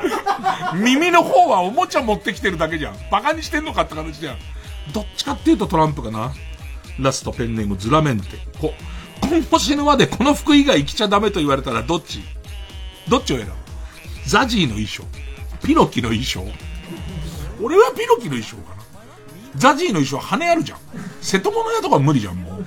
あと、満員電車とか、ピロキの衣装の方は、まあまあ別に、ね、ふざけたおじさんじゃん、もう。要はふざけたおじさん、おじさんだけど、ザジーのは、あの、羽がね、あるからね。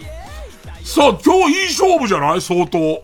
えー、ということで、リスナー投票で勝ち負け決めます。勝ったと思う方のカルタがベジタブルカルタならば、メールの件名にカタカナでベジタブル。えー、勝ったと思うのが究極の選択カルタなら、メールの件名に漢字で究極と書いてください。メールの本文には、住所、氏名、年齢、電話番号を書いて、これからかかる曲の間に送ってください。投票は1人1回です。抽選で3名様にバカ力カードをプレゼントします。メールアドレスは、baka.tbs.co.jp。baka.tbs.co.jp です。じゃあ、曲、曲は遊覧船で態度。それでは受付開始です。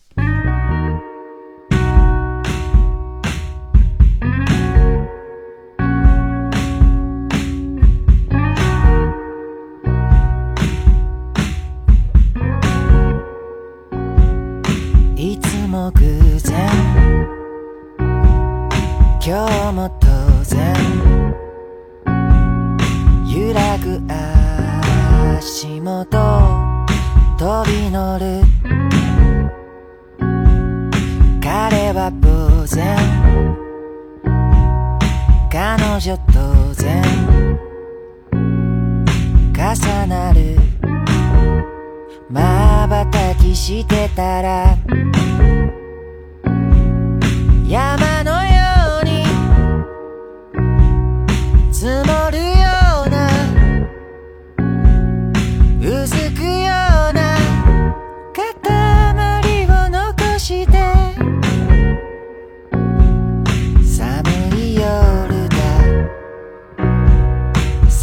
た夜だ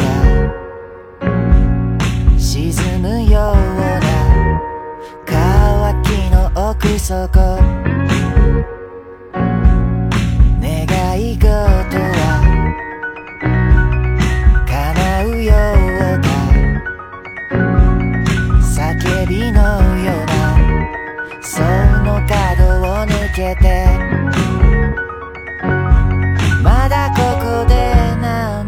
た誘っているのかも。どこまでも過ぎてゆく。避ける体も思い出です。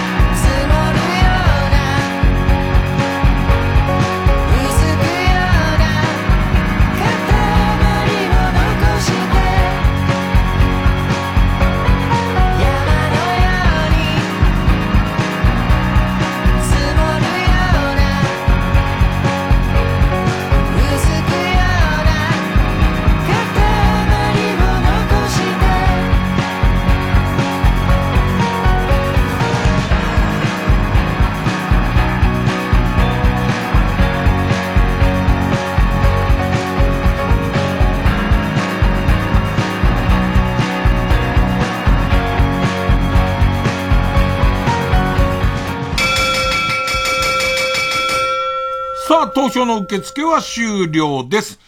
では結果発表。今日は僅差だね。悩んだろうね。えー、ベジタブルカルタ。ベジタブルカルタ。371票。帰ってきた究極の選択カルタ。386票。勝ったのは、帰ってきた究極の選択カルタ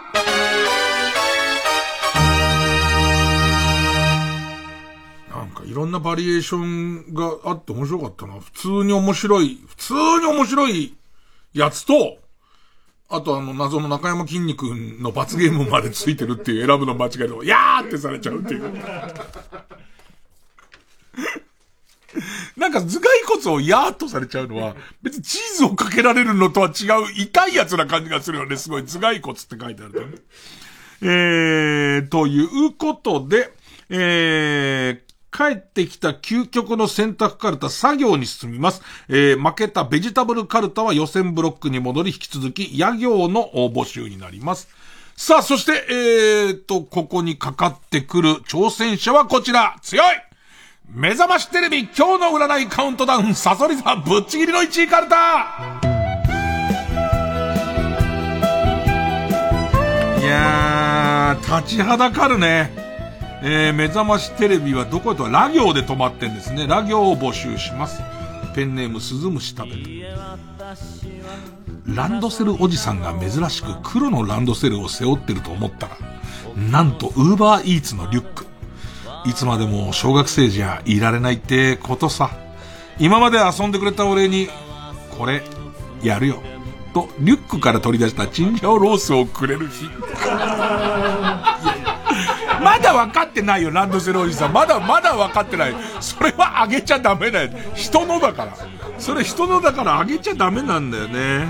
えー、そこダメなんだよなうん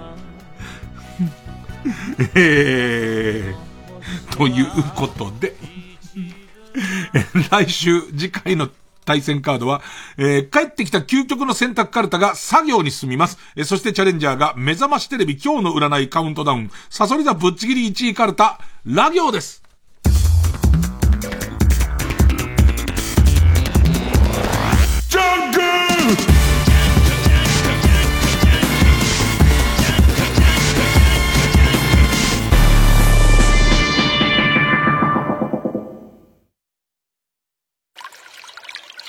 マキタスポーツです。プチカシマです。サンキュー達夫です。せーの。東京ポット許可局。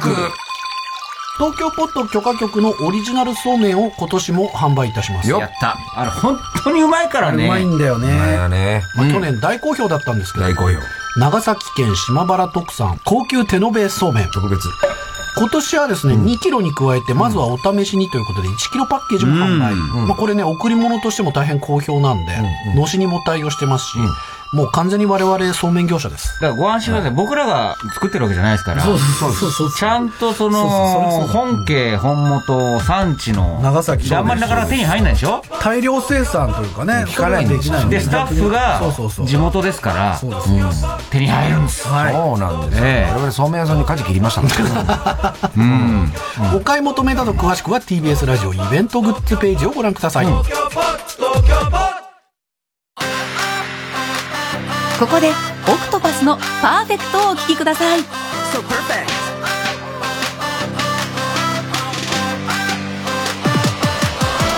うまくいかなくて自信をなくしそうな day yeah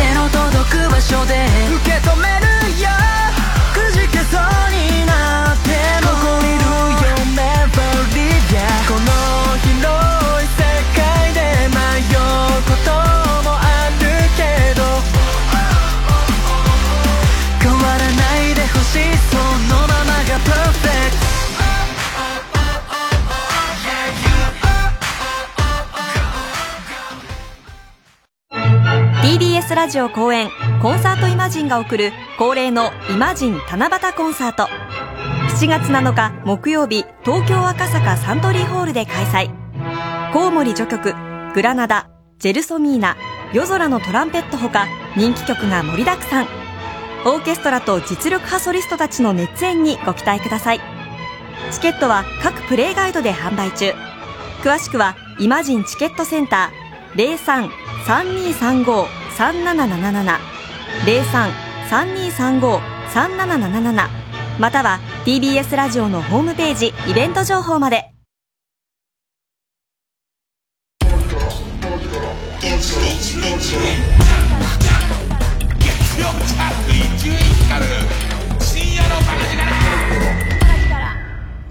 直そう。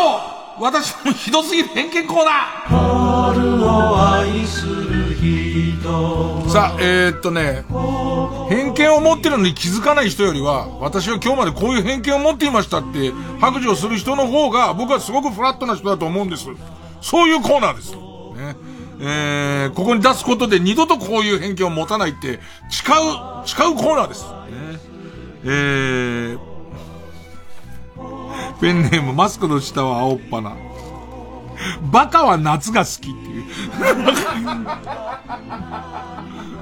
いやいや、あの、均等に、均等に分かれてると思います。えー偏差値とかも均等に分かれてるはずです。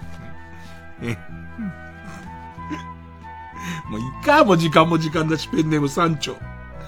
挨拶をしない人は黙って中出しするって書いてある。いやいや、これはもう偏見なんですよ。極端な話をしてるんですけども、校長先生とかもしか聞いてたら、あの、生徒を注意するときに、そうやって挨拶もしないような人はね、最終的に黙って中出しするような人になりますよ、つって。そもそも校長先生なんで聞いてんだよ、この番組。うんペンネーム豆腐小僧。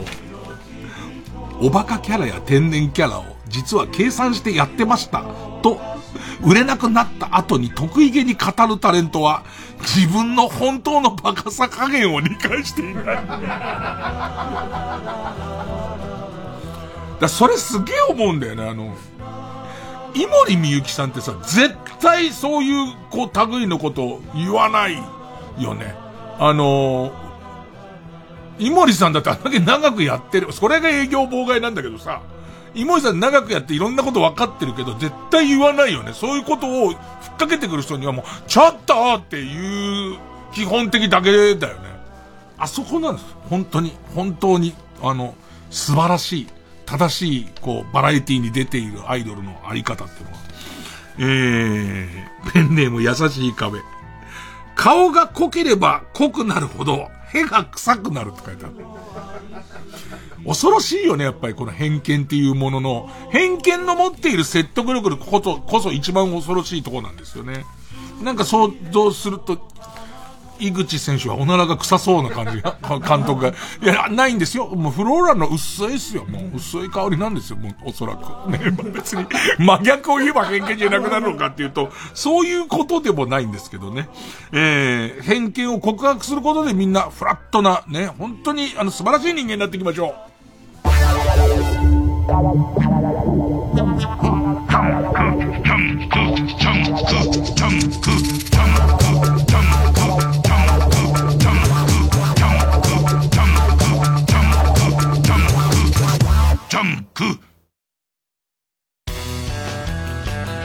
今年もやってくる。ベンチャーズの夏がやってくる。TBS ラジオ公演。来日60周年記念。ベンチャーズジャパンツアー2022は9月4日日曜日中野サンプラザで開催。チケットは6月17日金曜日発売です。詳しくは M&I カンパニー03-6276-1144または TBS ラジオのホームページイベント情報をご覧ください。岸恵子によるスペシャルトークショー TBS ラジオ公演岸恵子今を生きる開催決定。8月12日神奈川県立音楽堂。8月30日新宿文化センター大ホールの2日間。詳しくは TBS ラジオのホームページイベント情報をご覧ください。毎週金曜夜12時からの「マイナビラフターナイト」では今注目の若手芸人を紹介しています。ゴジラとメカゴジラだ。バカダブルパチンコマイナビラフターナイトは毎週金曜夜12時から TBS ラジオジャンクこの時間は小学館中外製薬マルハニチロ他各社の提供でお送りしました Joseph, Joe,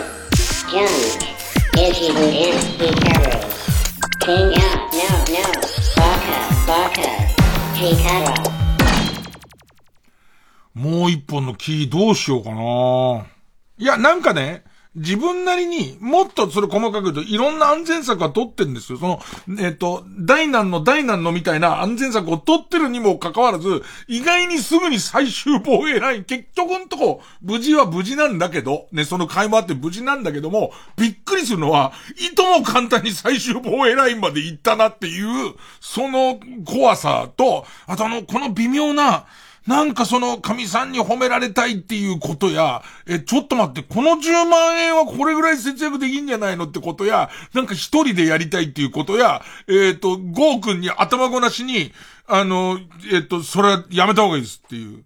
わかるでしょそれぐらいっていう感じで言われちゃったことや、いろんな感じ。でいて本当に怖かったなと思ってることや、今いろんな感じで、本当は河野くんにちょっと手伝ってほしいんだけど、手伝ってもらうのも尺なのも、また一人で褒められたいみたいのもあって、まあ、結果どうなることやらだよね。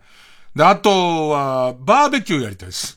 あの、いろんな規約を見るとね、その、えっと、木あるじゃないですか。切った枯れた木を、え、どの大きさだったら粗大ゴミに出していいか、えっと、普通の家庭ゴミに出していいのは、剪定した枝をこの長さにして、両手で抱えて持てる束、ね、3束までって書いてあるね。何その雑なやつみたいな。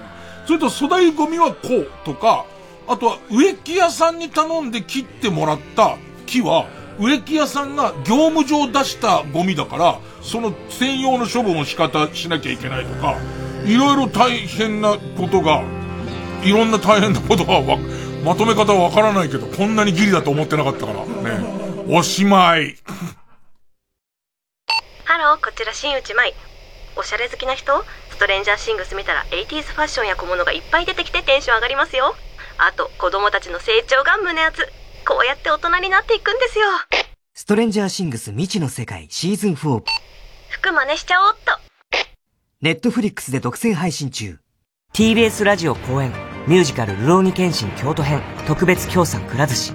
日村謙信役を演じます小池徹平です客席が360度回転する劇場で繰り広げられるルロケンワールド。6月24日まで IHI ステージアラウンド東京で上演中。詳しくは TBS チケット「ルローニケンシン」で検索。90.5MHz TBS ラジオ。総合住宅展示場 TBS ハウジングであなたも夢を形にしませんか？3時です